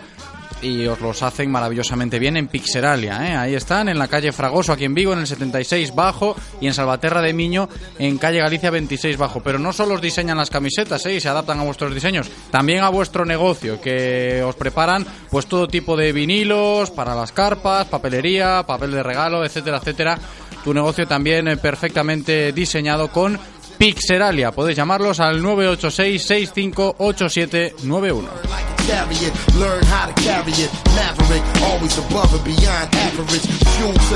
Y seguimos en directo Marca Vigo para meternos de lleno ya en nuestra cita semanal con el baloncesto de Vigo y Comarca, con la actualidad del Club Deportivo Ibercon Sanfib, del Celta Zorca y hoy también del Club Baloncesto Nigrán. Es tiempo en Radio Marca Vigo para repasar la actualidad semanal del baloncesto de nuestra ciudad. Empezamos con el Ibercon Sanfib y con esa apuesta de largo de la máxima competición nacional de baloncesto en silla que echará a rodar ya dentro de muy poquito una nueva temporada para el club que preside Chechu Beiro, habitual de los martes ya aquí en directo Marca Vigo, presidente del Club Deportivo Ibercon Sanfib. Chechu, ¿qué tal? ¿Cómo estás? ¿Qué tal, José? Buenas tardes. Bienvenido, fin de semana movidito el que habéis pasado en Madrid, ¿no? Los integrantes del Ibercon Sanfib, últimos partidos de preparación antes de lo serio. Sí, bueno, aprovechamos el viaje ya jugamos en Getafe el sábado por la tarde y el domingo por la mañana en, contra el Union en Madrid y ya nos quedamos algunos pues para el lunes la presentación de la liga por la mañana en la sede de la Fundación 11. ¿Qué tal ayer en la presentación de la liga? Una nueva temporada de la máxima categoría de baloncesto en silla a nivel nacional. Yo creo que el nivel ha subido un poquito, Chechu. Sí, ha subido mucho el nivel de la liga. Pues dicen las estadísticas que ahora mismo pues somos la mejor liga de Europa por encima de la de Italia. Y bueno, un orgullo, ¿no? El poder pertenecer o el poder formar parte de, lo que está considerado a día de hoy la mejor liga de Europa, ¿no? Y con ello la mejor liga del mundo. Es, estupendo, claro. Sí, pero bueno, eso también quiere decir que los equipos se están reforzando eh, mucho y muy bien. Hay, bueno, los dos equipos de siempre, los referentes en España, como son el Unión y Albacete, que siguen estando pues muy por encima del, del resto y por detrás pues está apretando la cosa, ¿no? Pues Badajoz ha hecho una muy buena plantilla este año, un buen candidato también a, ganar títulos este año, eh, Valladolid que siempre está ahí, Bilbao que siempre está ahí, eh, Canarias también ha hecho una muy buena plantilla y nosotros pues por ahí andaremos peleándonos con, con todos ellos. Chechu, y antes de que comience la competición, que comience la liga, ¿Habéis tenido tiempo suficiente o se han jugado los partidos suficientes? Me refiero a, pretemporada y partidos como los de este último fin de semana en Madrid, por ejemplo, para poder hacer un buen balance o un buen análisis de la plantilla que se ha confeccionado, de la plantilla que, tiene el Ibercon Sanfit para competir, esperemos, eh, en esos puestos de arriba este año en la liga? Bueno, yo creo que falta, ¿no? Yo creo que nos hubiese venido bien pues una semanita más para poder jugar también uno o dos partidos más de, de pretemporada porque sí que vamos un poco, con respecto al resto, pues vamos un poquito eh, no tan preparados. Pues por ejemplo, el, con el Union jugábamos este domingo y el Union era su octavo partido de, pretemporada. Getafe lleva 5-6 también, el Badajoz también lleva 5-6. Al final nosotros estamos un poquito desplazados con respecto al resto de equipos, nos es más difícil pues jugar entre semana o jugar en un mismo fin de semana dos partidos como hace el resto y, y es complicado, ¿no? Nosotros solo con tres partidos, pues la verdad que nos hubiese gustado el, poder jugar más, pero bueno, no, no se ha dado el caso, el equipo pues estamos tranquilos, está, está bien, está en la línea que más o menos pensábamos, hay jugadores pues que nos están sorprendiendo un poquito como Luis, el francés, que está mejor de lo que esperábamos, la verdad que ha hecho este fin de semana dos partidos muy buenos, muy serios, y al final pues es un chaval que tiene 20 años, ¿no? Y, nos está sorprendiendo muy gratamente. Bono, el polaco, le está costando un, pelín más el hacerse a la forma de juego de César, pero bueno, es algo normal y natural. Hay que ver que llevamos tres semanas de pretemporada, tres partidos y, con el tiempo pues irán encajando mejor las piezas y iremos dando más guerra de la que dimos estos tres amistosos. Y se puede leer por eh, las redes sociales o la propia página web del Club Deportivo Ibercon Sanfib, Chechu, en este sentido, crónicas que apuntan a que César tiene un plan B. Entiendo que todo esto, y hay que destacarlo, va enfocado a un poco el margen de maniobra que tendremos este año en la plantilla.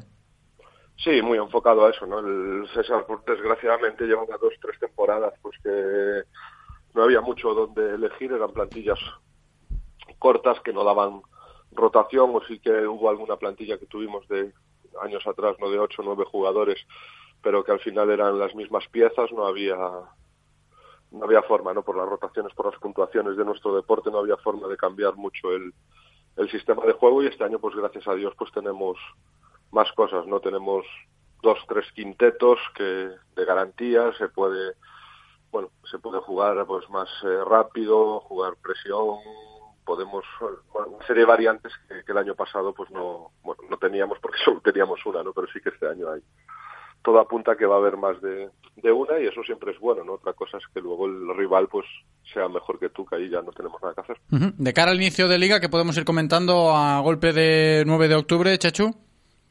Bueno, pues tenemos este sábado, ¿no? Comenzamos la liga en Málaga, ya el primer partido complicado va a ser, ¿no? Ya no solo por porque Málaga lleva unas temporadas haciendo unas temporadas increíbles, el año pasado pues fue el equipo revelación se metió en la Final Four, fue el equipo que nos dejó fuera a nosotros y la verdad que llevan un tiempo haciendo las cosas muy muy bien y ya de por sí el, el partido es complicado, ¿no? Si eso le sumas el viaje, el tener que ir a Málaga, son 16, 17 horas de autobús, pues al final eso se, se complica se complica más aún, ¿no? Pero bueno, estamos esperanzados, ¿no? Con ganas de empezar a competir, los jugadores tienen ganas ya de, de empezar a competir y, y, ver por dónde salen los tiros. Ahora un pronóstico es complicado hacer, no es un partido que bueno, nos tiene un poco intrigados a todos, ¿no? A ver si, si somos capaces de ganarlo, sobre todo porque yo creo que es importante empezar ganando pues por la confianza de los jugadores y del entrenador. Sin duda, pero yo te iba a decir también, Checho, el hecho de que pues oye, no sé si caprichoso o no el calendario con ese encuentro por lo que pasó el año pasado ahí a, a, las puertas de la Final Four con el conjunto de Málaga. Hombre, de eso algo habrá, ¿no? Eh, este fin de semana con el inicio de liga.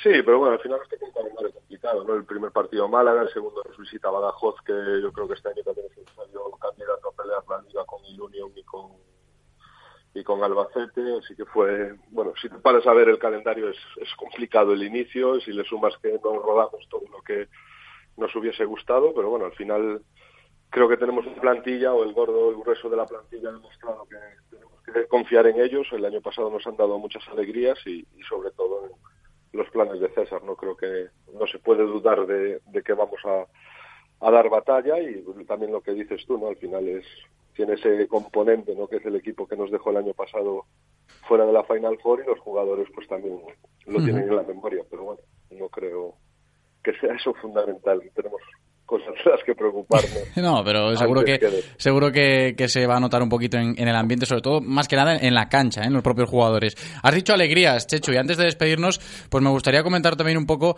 eh, esa alegría que ha sido para el club, eh, evidentemente el patrocinio de Iberconsa, y se destaca, ¿no? Últimamente, impacto mediático de las últimas horas, ¿no? De, de Iberconsa, que ya hasta se une un poco a lo que es el Anfib cuando se escucha el nombre de la, de la gran empresa. Bueno, al final era lo que buscábamos, ¿no? Al final cuando te vinculas a una gran empresa, pues lo que quieres es que, que suene mucho y que tenga la repercusión que, que se merece en este caso, ¿no? Y creo que, bueno, este mes y medio lo, lo estamos consiguiendo, el impacto está siendo brutal, no solo a nivel local, también a nivel nacional está, está sonando también y la verdad que en ese aspecto muy contentos, ¿no? Y ellos pues una de las cosas que querían era que se vinculase cuanto antes el no, solo el nombre, sino la empresa, la idea de empresa, la, la imagen de, de, marca con, con nosotros y creo que también lo estamos consiguiendo. ¿no? En Consemar, pues también dentro del stand Iberconsa en Consemar tuvimos un pequeñito stand del, del club y hubo grandes autoridades como Feijó que se quisieron acercar no solo a conocer eh, de primera mano las noticias de, de Iberconsa, sino también a conocer este proyecto que, que tienen con nosotros, ¿no? Así que la verdad que en ese aspecto estamos encantados nosotros y creo que por lo que me comentan desde Iberconsa pues también están muy contentos ¿no? con todo lo que estamos haciendo hasta ahora. Esperemos que seguir y, y ser capaces de, de, mantener el nivel. Eso te iba a decir, que siga así por mucho tiempo más. Chechu Beiro, presidente, muchísimas gracias por atendernos como siempre y mucha suerte para todo el Club Deportivo Ibercon Sanfib este fin de semana cuando comience la liga. Lo seguiremos de cerca, por supuesto. Un abrazo, Chechu. Un abrazo a vosotros, José. Gracias.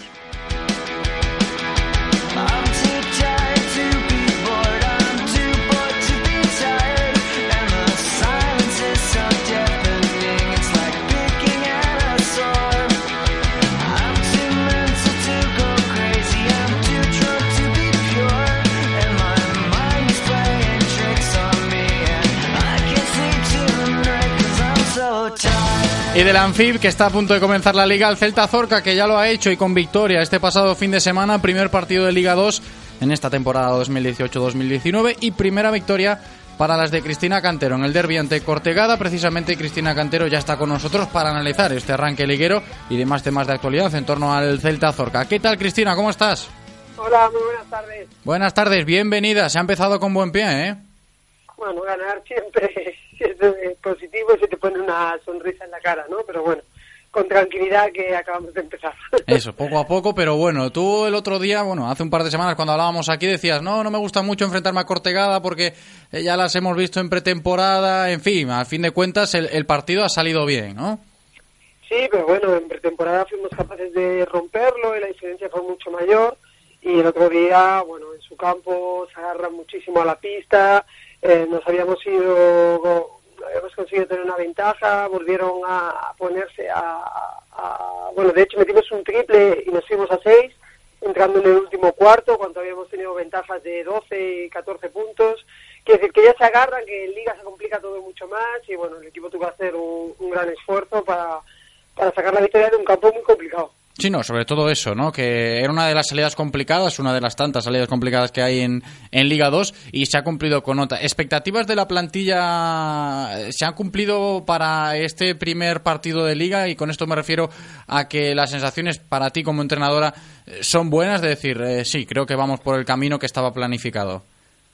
Sí, a ver, eh, lo que es eh, la imagen, lo que es el, eh, la filosofía de equipo, eh, creo que el conjunto, exceptuando él lo que acaba de llegar, la tiene muy interiorizada y Max, eh, bueno, Hildur por supuesto la tiene muy, muy interiorizada, Max eh, te diría que a un 60% y él lo acaba de llegar, ¿no? Pero tiene las ideas muy claras de qué queremos el cuerpo técnico, cómo tenemos que hacerlo para llevarnos los partidos y cómo tenemos que trabajar durante la semana. Entonces, bueno, creo que vamos en la línea correcta, que dimos una buena imagen de equipo sólido, con mucho que mejorar, por supuesto. Bueno, teniendo en cuenta que eso, que él no había ni entrenado y que Raquel no pudo jugar, pues creo que eh, nos comportamos muy bien, eh, tapando eso, pues las deficiencias que te generan dos bajas así, ¿no? Uh -huh. ¿Utilizáis, Cristina, como incentivo el arranque del año pasado, aquella racha inmaculada de victorias, o ni se menciona esto? Pues la verdad que no, no lo hemos mencionado mucho. No, buscamos un poco nuestro día a día. Creo que el calendario, como te he dicho en otras ocasiones, nos va a poner en nuestro sitio y la liga vamos a ir poco a poco.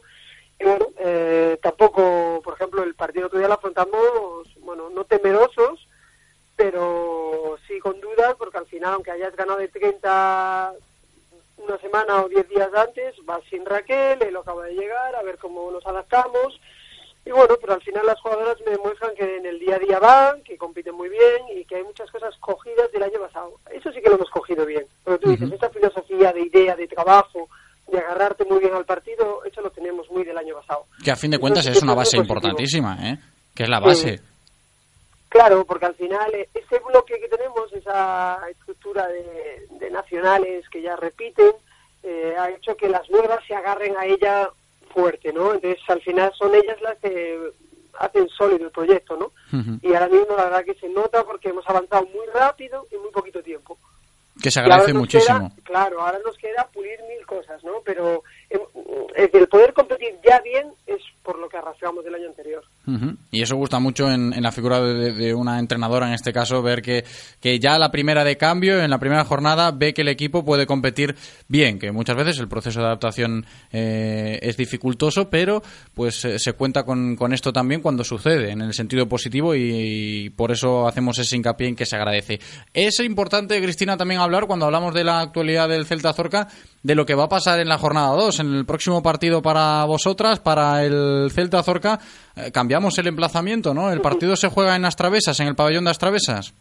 Sí, así es. Eh, bueno, el IMD hay otro evento en, Navia, un, campeonato de judo, y bueno, nos obliga a irnos a Traviesas, que bueno, al final nosotros la verdad que entrenamos en los dos pabellones.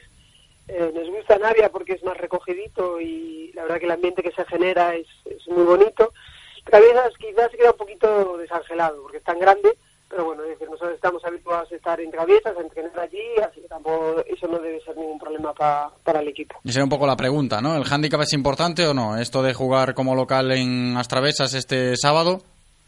No, como te digo, yo creo que, hombre, es mejor Navia porque estamos habituados a nuestras rutinas allí, pero ya te digo que, por ejemplo, todas las mañanas entrenamos en Traviesas y una de las tardes también, con lo que el equipo, el entorno, las canastas, el parque es, es, es piso conocido, como digo yo, no hay problema ninguno. Bueno, pues en ese sentido también eh, lo agradecemos. Y sobre el rival, ese Celta Zorca Arsil, el sábado 13, seis y media de la tarde. Cristina, ¿qué sabemos? ¿Qué podemos decir? Bueno, Arsil ya es rival muy, muy, muy conocido, creo que ambos equipos nos conocemos muy bien.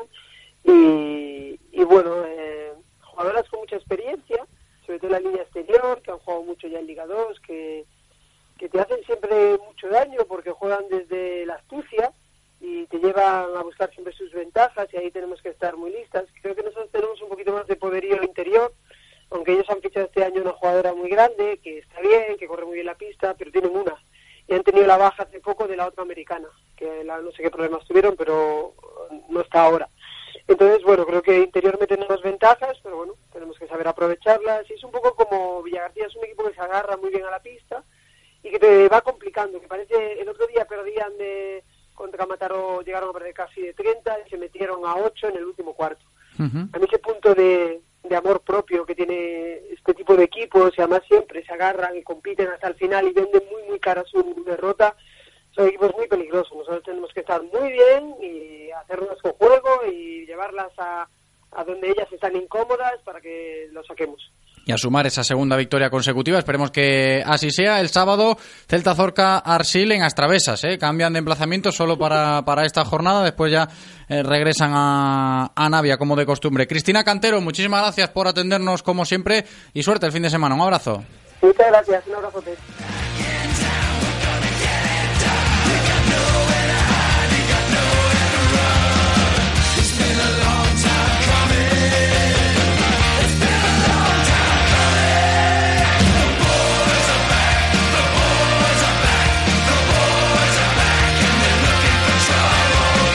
Y vamos a terminar la sección de baloncesto de hoy conociendo de primera mano cómo ha sido la fiesta, así la han llamado, ¿eh? de presentación del Club Baloncesto Nigrán este pasado sábado en Pansión de cara a un nuevo curso. Y lo hacemos con una de las integrantes de la directiva del club, Nuria Gómez. ¿Qué tal? ¿Cómo estás? Hola, buenas tardes. Muy buenas tardes, Nuria. Bienvenida. Fin de semana pasado, en concreto el sábado, pues ha sido día importante para vosotros allí en el Club Baloncesto Nigrán. Sí, fue un día aparte pues muy muy emotivo por el desfile de, de los 10 equipos del, del, club, emotivo para los niños, para las niñas y sobre todo pues para las familias que pues eh, visualizaron pues el, el, el, incremento y el crecimiento que está teniendo el club. Uh -huh. Nuria, que un poco esa es la línea a seguir, ¿no? Cuando hablamos del club baloncesto Nigrán e incluso con novedades con respecto a categorías. Sí, nosotros queríamos sobre todo para esta temporada pues aparte de, de aumentar el número de niños y niñas por cada por cada equipo este año la, la sorpresa y, y, algo que veníamos pues intentando conseguir desde hace dos temporadas es tener la categoría nueva de junior femenino que, que van a ser pues un referente eh, en el club de cara pues a las, a las niñas infantiles, alevines y, y cadetes. Uh. Esa es la principal novedad. No sé si era algo que, como tú has comentado, venía ya de atrás, la intención era hacerlo cuanto antes. ¿Ha costado o no sacar esta categoría adelante para este nuevo curso? Sí, ha costado porque además es una categoría muy complicada por la edad de, de, de las jugadoras. Uh -huh. Sí es cierto que llevábamos dos años con ello en mente, eh, queríamos sacar esta, esta categoría, no se, no se dieron las circunstancias y, y, y este año se han dado con jugadoras además de la casa, entonces no lo dudamos, la apuesta fue 100% por este equipo. Nuria, podremos presumir este año, entiendo yo entonces, de, de buena base de baloncesto aquí en la comarca vecina del Valmiñor. Podemos eh, presumir sobre todo de eh, garantizar eh, crecimiento, trabajo, ambición, eh, respeto hacia pues hacia todos, desde equipos eh, contrarios, árbitros, eh, familias. Lo, lo que queremos es hacer las cosas bien, eh, hacerlas bien desde el máximo respeto hacia todos los estamentos. Uh -huh. Y con respecto a objetivos eh, deportivos, ya no solo a nivel de, de, crecimiento de club, sino también con todas las categorías ya sobre la mesa, ¿os habéis fijado algo en esta presentación de 2018-2019 en el Club Baloncesto Nigrán o no? Pues la verdad que el, el primer objetivo siempre es eh, evolucionar que los jugadores y las jugadoras en sus respectivas categorías evolucionen. Cuando enfocas un trabajo pues con, con esta con este objetivo al final el, el objetivo secundario que puede ser ganar pues esos resultados acaban llegando. Esperemos ¿eh? que, que lleguen, por supuesto, al Club Baloncesto Nigrán, siempre pendientes, por supuesto, de la base del básquet, en este caso en el Concello Vecino de Nigrán, en la comarca del Valmiñor, con la presentación, la gran fiesta ¿eh? del Club Baloncesto Nigrán, que se prepara para un año ilusionante. Podemos decirlo así, ¿no, Nuria? Ilusionante, ¿vale? Sí, un año muy ilusionante, muy motivante para todos, sobre todo porque es un año eh, con más equipos en el club, con sobre todo con más entrenadores en el club, porque el, el crecimiento de, de equipos, pues al final te conlleva también a crecer en el, en el número de entrenadores. Entonces eso es fundamental para nosotros. Claro, y tanto que vale entonces, ¿eh? Lo de ilusionante para el Club Baloncesto Nigrán, 2018-2019, preparadísimos que están. Nuria Gómez, muchísimas gracias por atendernos. Un abrazo, Nuria. Gracias a vosotros, un saludo. Escuchamos consejos publicitarios y a la vuelta continuamos en directo Marca Vigo. Radio Marca, el deporte que se vive. Radio Marca.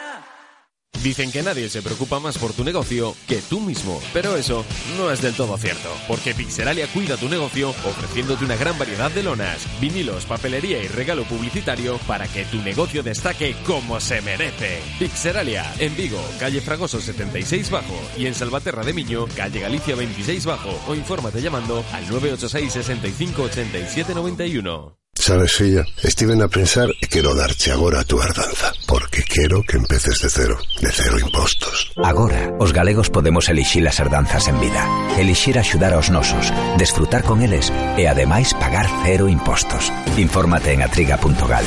Axencia Tributaria de Galicia, Xunta de Galicia.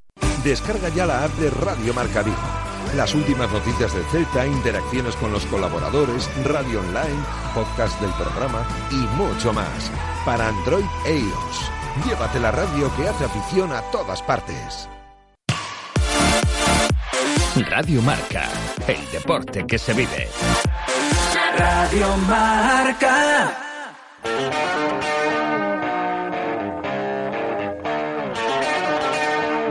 Directo Marca Vigo.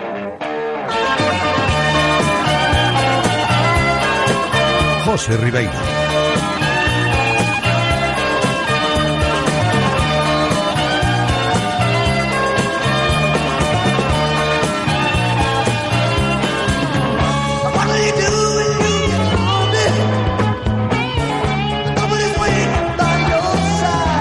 De vuelta estamos en directo Marca Vigo para hablar ahora de rugby. Vámonos con el oval y de esa gran victoria este pasado fin de semana del Caleido Vigo Rugby, que con este triunfo ante Durango, pues pone la primera piedrita del camino en este curso 2018-2019, abandonando el último puesto de la clasificación en la categoría de plata del rugby a nivel nacional. Saludo ya al entrenador del Caleido Vigo Rugby, Adrián Lago. ¿Qué tal, Adri? ¿Cómo estás?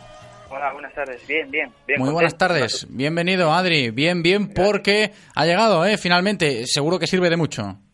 Y de mucho, sí, porque además era un rival directo, porque ahora descansamos esta semana y tendríamos dos semanas por delante para el siguiente partido y es un gran refuerzo anímico, la verdad. Sobre todo eso, ¿no? Teniendo en cuenta el, el parón que vamos a vivir también en la división de Honor B, lo referente al rugby, esa victoria que, que dices tú que ha servido mucho para reforzar lo anímico. No sé hasta qué punto también lo, lo deportivo, para afianzar un poco la, la plantilla y el guion del Caleido Vigo Rugby en esta nueva temporada.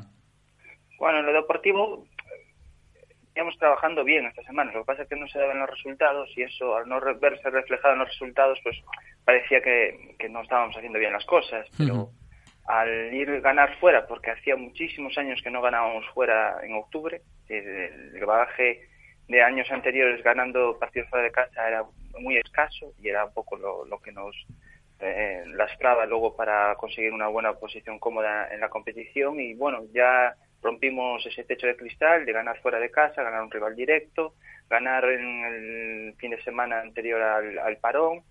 Y bueno, eso pues eh, refuerza anímicamente y a, y a continuar lo que estamos trabajando, continuarlo porque estamos en el buen camino. Como tú dices, Adri, el hecho de que cuando se tenga que hacer la valoración ahora, después de la primera victoria del Calido Vigo Rugby, en este caso de la plantilla, después de pues eh, poquitos partidos de momento en, en, la competición doméstica, se reafirma un poco eso, ¿no? De que se han hecho las cosas bien a la hora de confeccionar la plantilla, de apostar un poco por esa línea continuista y de que se puede competir.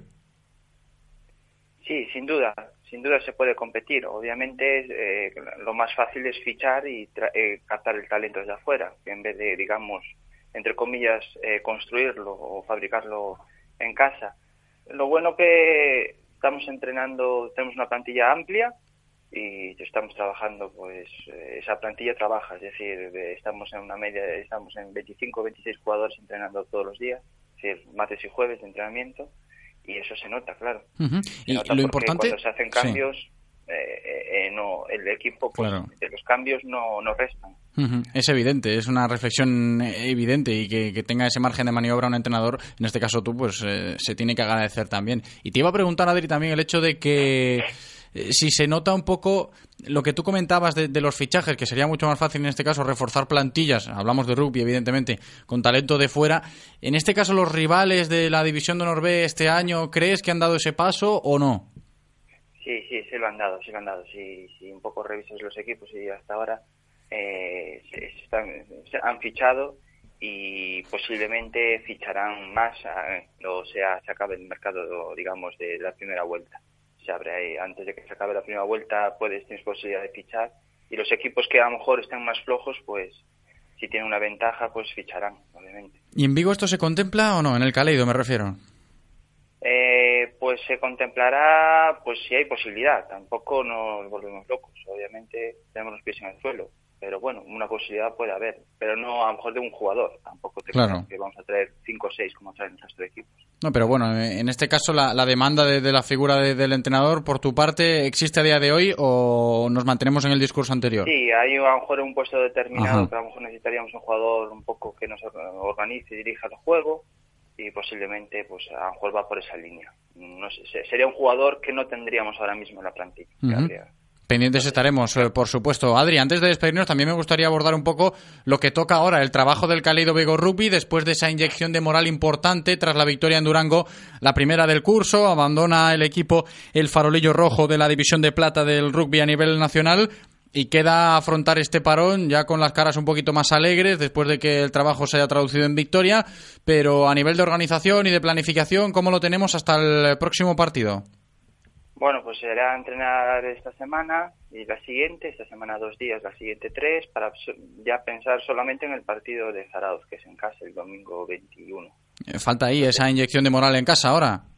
Sí, sí, yo creo que, podemos hacer un buen partido, creo que lo vamos a competir y le vamos a, se lo vamos a poner difícil, aunque es un rival fuerte y duro que, eh, que se suele mantenerse en las posiciones de arriba de la, de la liga pero bueno, eh, hay, que, hay que hacerse fuerte en casa y, sobre todo ir a buscar la, victoria o si no el bonus que nos garantice pues, un punto en la, en la clasificación. Que no sé, no sé tú, Adri, pero sí que tiene que ser clave, ya no por lo que hablamos aquí muchas veces cuando hablamos de rugby, ¿no?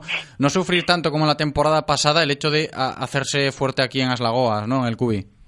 No, sí, los partidos de casa van a ser clave.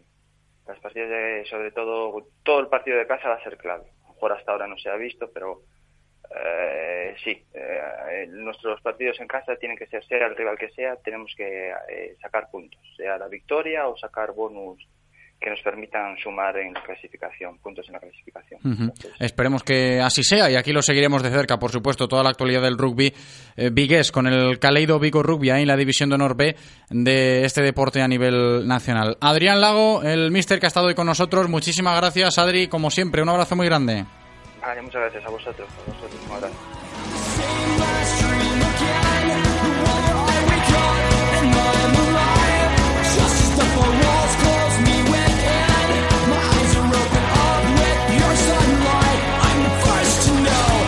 Cambiamos de registro en directo Marca Vigo para comentar en primera persona un nuevo éxito para el deporte gallego. Ya os lo avisaba en la intro con el menú cuando lo desglosamos al inicio del programa y éxito en el deporte gallego con esencia vigués, evidentemente. Cuando hablamos de la victoria de Galicia en el Campeonato de España de Tenis en Silla 2018 y lo hacemos con uno de los artífices del logro y gran referente ¿eh? en el mundo de la raqueta aquí en nuestra ciudad, Martín de la Puente. ¿Qué tal? ¿Cómo estás? ¿Qué tal, chicos? ¿Cómo estáis? Bienvenido, Martín. Nosotros muy bien. Espero que tú también, por allí por Barcelona, ¿no? Sí, sí, sí, aquí genial y nada, a ponerse a punto una, una nueva semana. Hombre, es lo que toca, ¿eh? es lo que toca. Además con esta alegría, ¿no? Que hoy comentamos y que por eso te pegamos esta llamada para valorarlo, porque eh, tiene mérito sí y valor también, por supuesto, que se hable de Galicia como el referente a nivel nacional cuando hablamos de esta disciplina, del tenis en silla, Martín.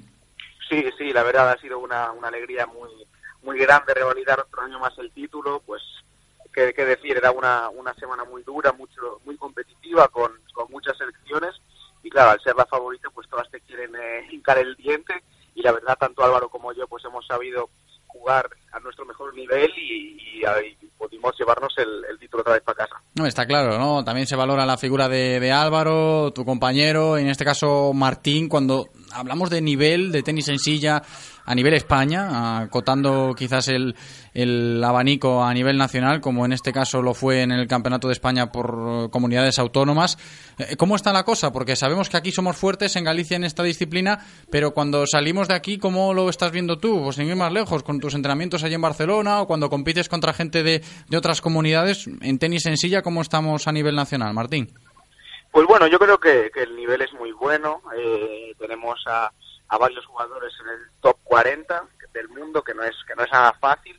Y yo creo que, bueno, tanto Dani como yo, que somos los, los primeros, los que estamos ahora 13 y 15 del mundo, pues los que estamos ahí intentando meternos en el, en el top de, este deporte. Estamos trabajando día a día pues para, para cada vez irnos acercando más y yo creo que, que lo estamos consiguiendo poco a poco y eh, están pues eh, los de arriba ya pensando en, que los españoles ya están de, de, vuelta. Hombre, yo imagino que cuando se habla de este éxito a nivel por comunidades autónomas a nivel gallego, de que Galicia sea en el 2018 la mejor comunidad autónoma cuando se habla de tenis en silla, a ti en lo personal te tiene que ayudar mucho, ¿no? Entiendo, ya no solo en lo anímico, sino también a nivel de referencias, cuando la gente pues eh, se fije en el nivel nacional y vea que Galicia pues es la comunidad más fuerte y que tú en este caso eres de aquí, eso ayuda, tiene que ser así, ¿no? Sí, sí, sí, claro, aquí cada victoria suma, eh, la, la confianza es un una cualidad pues muy importante en este deporte y claro pues ganar y más para, para Galicia y para, para nuestra tierra lo mejor imposible una alegría tremenda y nada ojalá consigamos pues ganarla cada año y, seguir trayendo todos los títulos para, para casa por supuestísimo. Oye, Martín, después de este Campeonato de España de Comunidades Autónomas, con la victoria de Galicia que estamos comentando hoy, ¿tú en lo personal cómo estás de, de agenda o, o de compromisos? Bueno, pues eh, yo aún, aún, me quedan bastante torneos hasta, hasta el, final de temporada. Tengo un torneo en Suiza en dos semanas, luego tengo otro en Inglaterra, el máster de dobles que iré con, con Daniel Kadersaschi, y luego estarán los, los últimos torneos nacionales que serán el máster nacional que se jugará aquí en Barcelona en el Polo y el campeonato de España en diciembre que se jugará en, en la Academia de Rafa Nadal y bueno, yo creo que, que aún queda trabajo para, para este año, pero bueno, estamos de la, de la mejor manera posible, tanto física como, como mentalmente. Uh -huh. Y yo creo que, que eso es lo, la mejor noticia que hasta, hasta el momento. Eso te iba a comentar, está siendo bueno el 2018 para Martín de la Puente, ¿no? Sí, sí, está siendo la verdad uno de, de mis mejores años.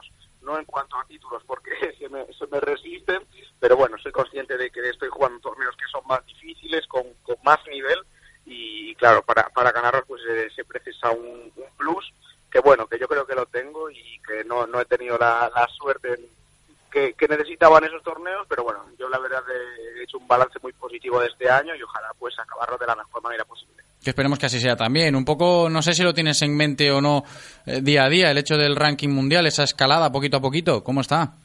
Sí, sí, bien, ahora, ahora estamos ya de, de número 12, creo que 13 estoy ahora y bien, yo creo que, que siempre se tiene en cuenta el, el ranking. Yo lo intento mirar lo menos posible porque tampoco me, me, gusta estar ahí mirando todo el rato las posiciones, pero bueno, es al fin y al cabo es mi profesión mirar cuántos puntos me quedan para alcanzar el siguiente, qué torneos tengo que hacer y yo creo que estoy muy contento con lo que estamos consiguiendo y yo creo que este es el camino para, para llegar arriba. Sin duda lo es. Esperemos que, que, sigas escalando poquito a poquito y desde aquí, desde Vigo, te seguimos, por supuesto, como siempre, la pista. Martín de la Puente, muchísimas gracias por atendernos. Gracias ¿eh? a vosotros. Como siempre. Un abrazo. Un abrazo, Martín. Ahí estaba Martín de la Puente, mientras nosotros eh, escuchamos otros consejos publicitarios y a la vuelta, la recta final ya del programa de hoy. Radio Marca, el deporte que se vive. Radio Marca. Si quieres apostar a tu equipo favorito, di Codere Apuestas. Si quieres tener cientos de mercados a tu disposición, di Codere Apuestas. Si quieres apostar online o en un local con tus amigos, di Codere Apuestas. Si quieres cobrar tu dinero al instante, di Codere Apuestas. Juega en un grande, apuesta en Codere. Juega con responsabilidad. Ven a nuestro espacio de apuestas Codere en Bingo Royal del Grupo Comar en Avenida García Barbón 3436. ¿Cansado de no poder jugar en una Liga de Fútbol 7 porque tu horario no te lo permite? Llega la nueva Liga de Fútbol 7 en Vigo entre semana. Partidos de lunes a viernes a partir de las 9 de la noche en el campo del Colegio Montecastelo. Paga solo por partido jugado. No te quedes fuera que la liga comienza el 15 de octubre. Organiza Liga Metropolitana. Para más información llama al 620-112-028 o escríbenos a info@ligametropolitana.com. No te quedes sin jugar el deporte de moda. Vamos con la última palabra. Empieza por P, lugar en el que puedes adquirir tu enganche de remolque. Te lo instalan gratis y además puedes personalizar tu vehículo con la máxima seguridad y el mayor confort para que tú solo te preocupes de conducir. Portavales. ¡Correcto! Ven y engánchate a Portavales. Estamos en Vigo, Ricardo Mella 121, frente a la depuradora de Coruso. Teléfono 986 42 47 13. Descarga ya la app de Radio Marca Vigo. Las últimas noticias del Celta, interacciones con los colaboradores, radio online, podcast del programa y mucho más. Para Android e iOS. Llévate la radio que hace afición a todas partes. Radio Marca, el deporte que se vive. Radio Marca. Directo Marca Vigo.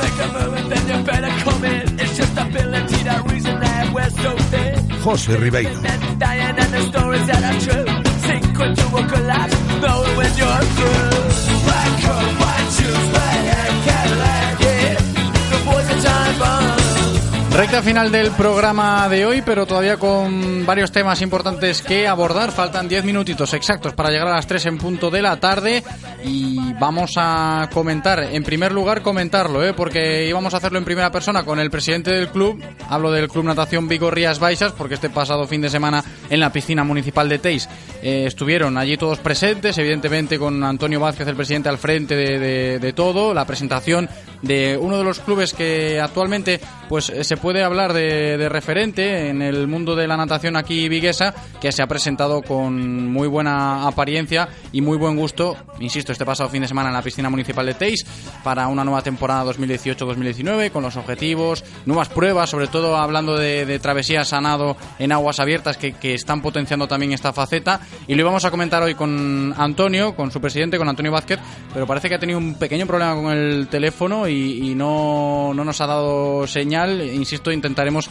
contactar con Antonio en todo caso antes de las 3 en punto de la tarde para darle valor a esto que os estaba comentando yo, la presentación del Club Natación Vigo Rías Baixas, pero mientras tanto hablamos de fútbol sala porque también queremos conocer la actualidad en este caso de otro de los grandes clubes referentes cuando hablamos en este caso de fútbol sala aquí en Vigo y es el Vigo 2015. Por eso ya saludo a su presidente, al presidente del Vigo 2015, Francisco Fernández. ¿Qué tal, Fran? ¿Cómo estás? Hola, ¿qué tal? Muy buenas tardes. Buenas tardes, Fran. Eh, es una temporada para el Vigo 2015 bastante ilusionante, ¿no? Por todos los frentes que hay abiertos en diferentes categorías. Pues sí, la verdad es que te lo has dicho, muy ilusionante. Eh, empezando ya por la por la categoría máxima, la de tercera, que, que es nueva para nosotros y eh, nueva en todos los aspectos. Uh -huh. eh, jugadores muy jóvenes, categoría nueva, eh, primera vez que el club está en, en esa situación. El, después también la de juvenil de división de honor que este año pues afronta una estructura eh, y remodelación bastante importante sobre todo de cara al próximo año y también el, por supuesto el resto de categorías incluyendo el equipo femenino que ya es nuestro segundo año con él. Por eso lo decía, ¿no? Que hay muchos frentes importantes abiertos, ¿eh? Cuando se habla del futsal y en especial del Vigo 2015, empezando por, por ese primer equipo, ¿no? En tercera división nacional, uno de los de los referentes aquí de nuestra ciudad, junto al Talleres ABC, por supuesto, pero no sé cómo lo habéis confeccionado. La plantilla es joven, sí, pero el nivel de la tercera puede llegar a ser exigente, aunque yo creo que desde mi punto de vista el Vigo tiene buen equipo, ¿no? No sé cómo lo ve el presidente, Fran. Eh, sí, hombre, para, para mí eh, nuestro equipo siempre es el mejor, eso está claro. Pero bueno, siendo Hay que barrer para casa, hombre, hay que barrer para casa. siendo realistas, eh, lo que decía, es un equipo muy, muy joven. de hecho, cuatro integrantes son de del juvenil de división de honor de la temporada pasada y algunos más de, de de hace dos años. el equipo se nutre básicamente de, de nuestra cantera eh, y es eh, en algunos partidos vamos a, pagar la novatada de ser, ser muy jóvenes. También es verdad que la juventud nos da mucha fuerza y de hecho pues el inicio de la liga está siendo sorprendente para todo el mundo. Eh, esperemos que siga así y, que no paren los chavales. Y ha sentado también, como tú decías, el equipo femenino de futsal del Vigo 2015. También hay que valorarlo esto, Fran.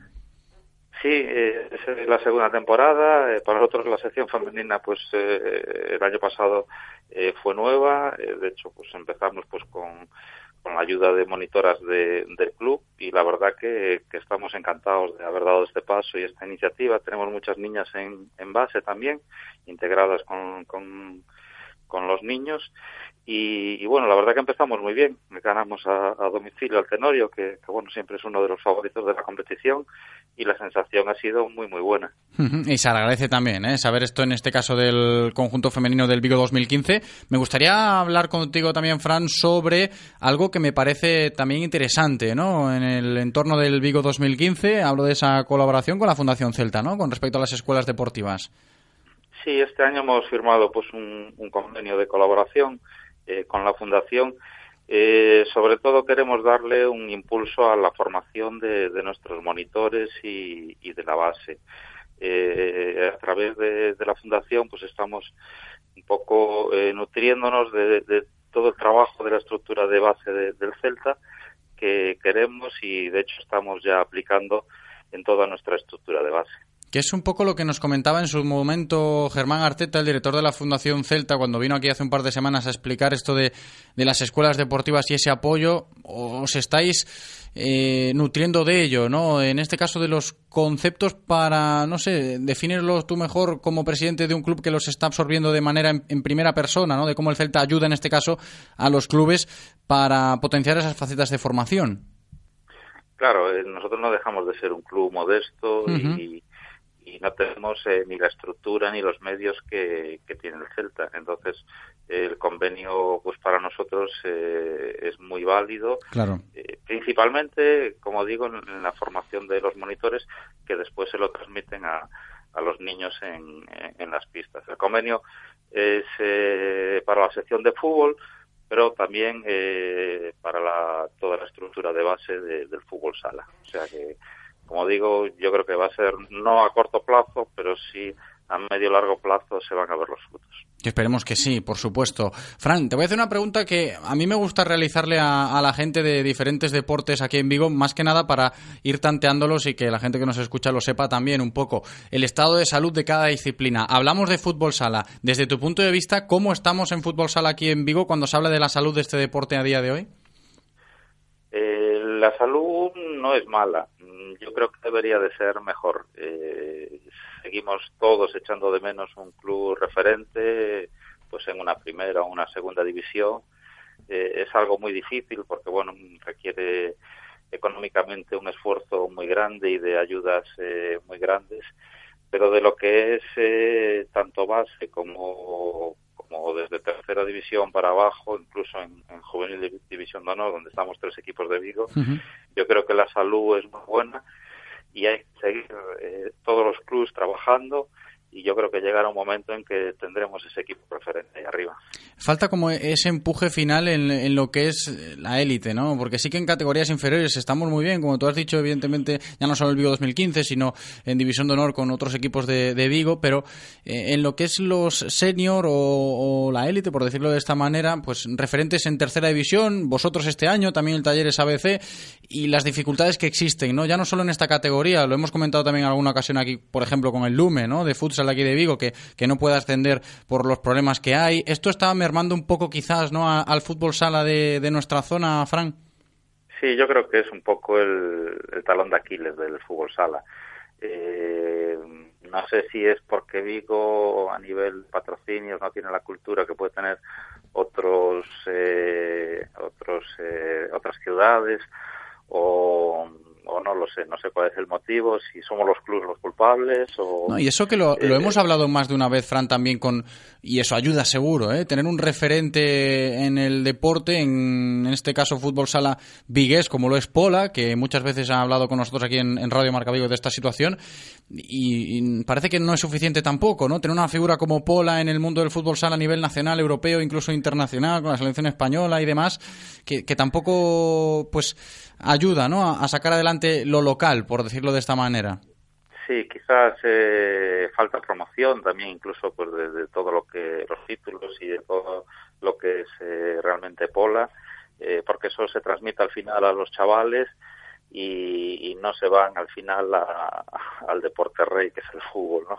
que es, digamos, el, entre comillas, el, mayor enemigo del, fútbol sala.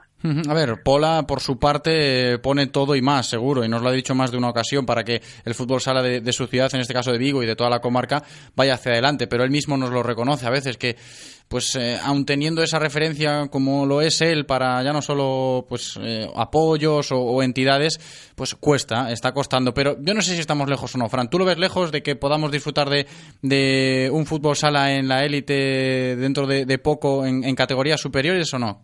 Mm, yo soy optimista y creo que hay muy, muy buenas generaciones, que al final eso es importantísimo. Y yo calculo que en unos pocos años eh, tendremos eh, esa referencia. Mm, de hecho, pues un poco lo comentaba antes y me gustaría comentarlo un poco, aunque sea de forma rápida. la división de honor juvenil eh, este año afronta un cambio estructural importante. A partir del próximo año, pues se crea un grupo unificado con Castilla y León. Eso le va a dar a la categoría juvenil un impulso enorme, ¿no? Y, y yo creo que, que va a ser, eh, esperemos que estemos varios equipos de, la ciudad también en, esa categoría, eh, aunque va a ser complicado porque solo van a estar los, los siete primeros de, de la división de honor, pero seamos optimistas y todo eso pues va a ayudar a que en muy pocos años tengamos un equipo referente arriba. Esperemos que así sea dentro de muy poquito, cuando llegamos ya a las tres en punto de la tarde. Fran Fernández, muchísimas gracias por atendernos. Un abrazo, Fran. A vosotros, un saludo. Y hasta aquí el programa de hoy, las 3 en punto de este martes 9 de octubre. Mañana más. Gracias, Eloy, como siempre, y gracias a todos vosotros por escucharnos. Hasta mañana. Chao. Bajo par, con Guillermo Salmerón.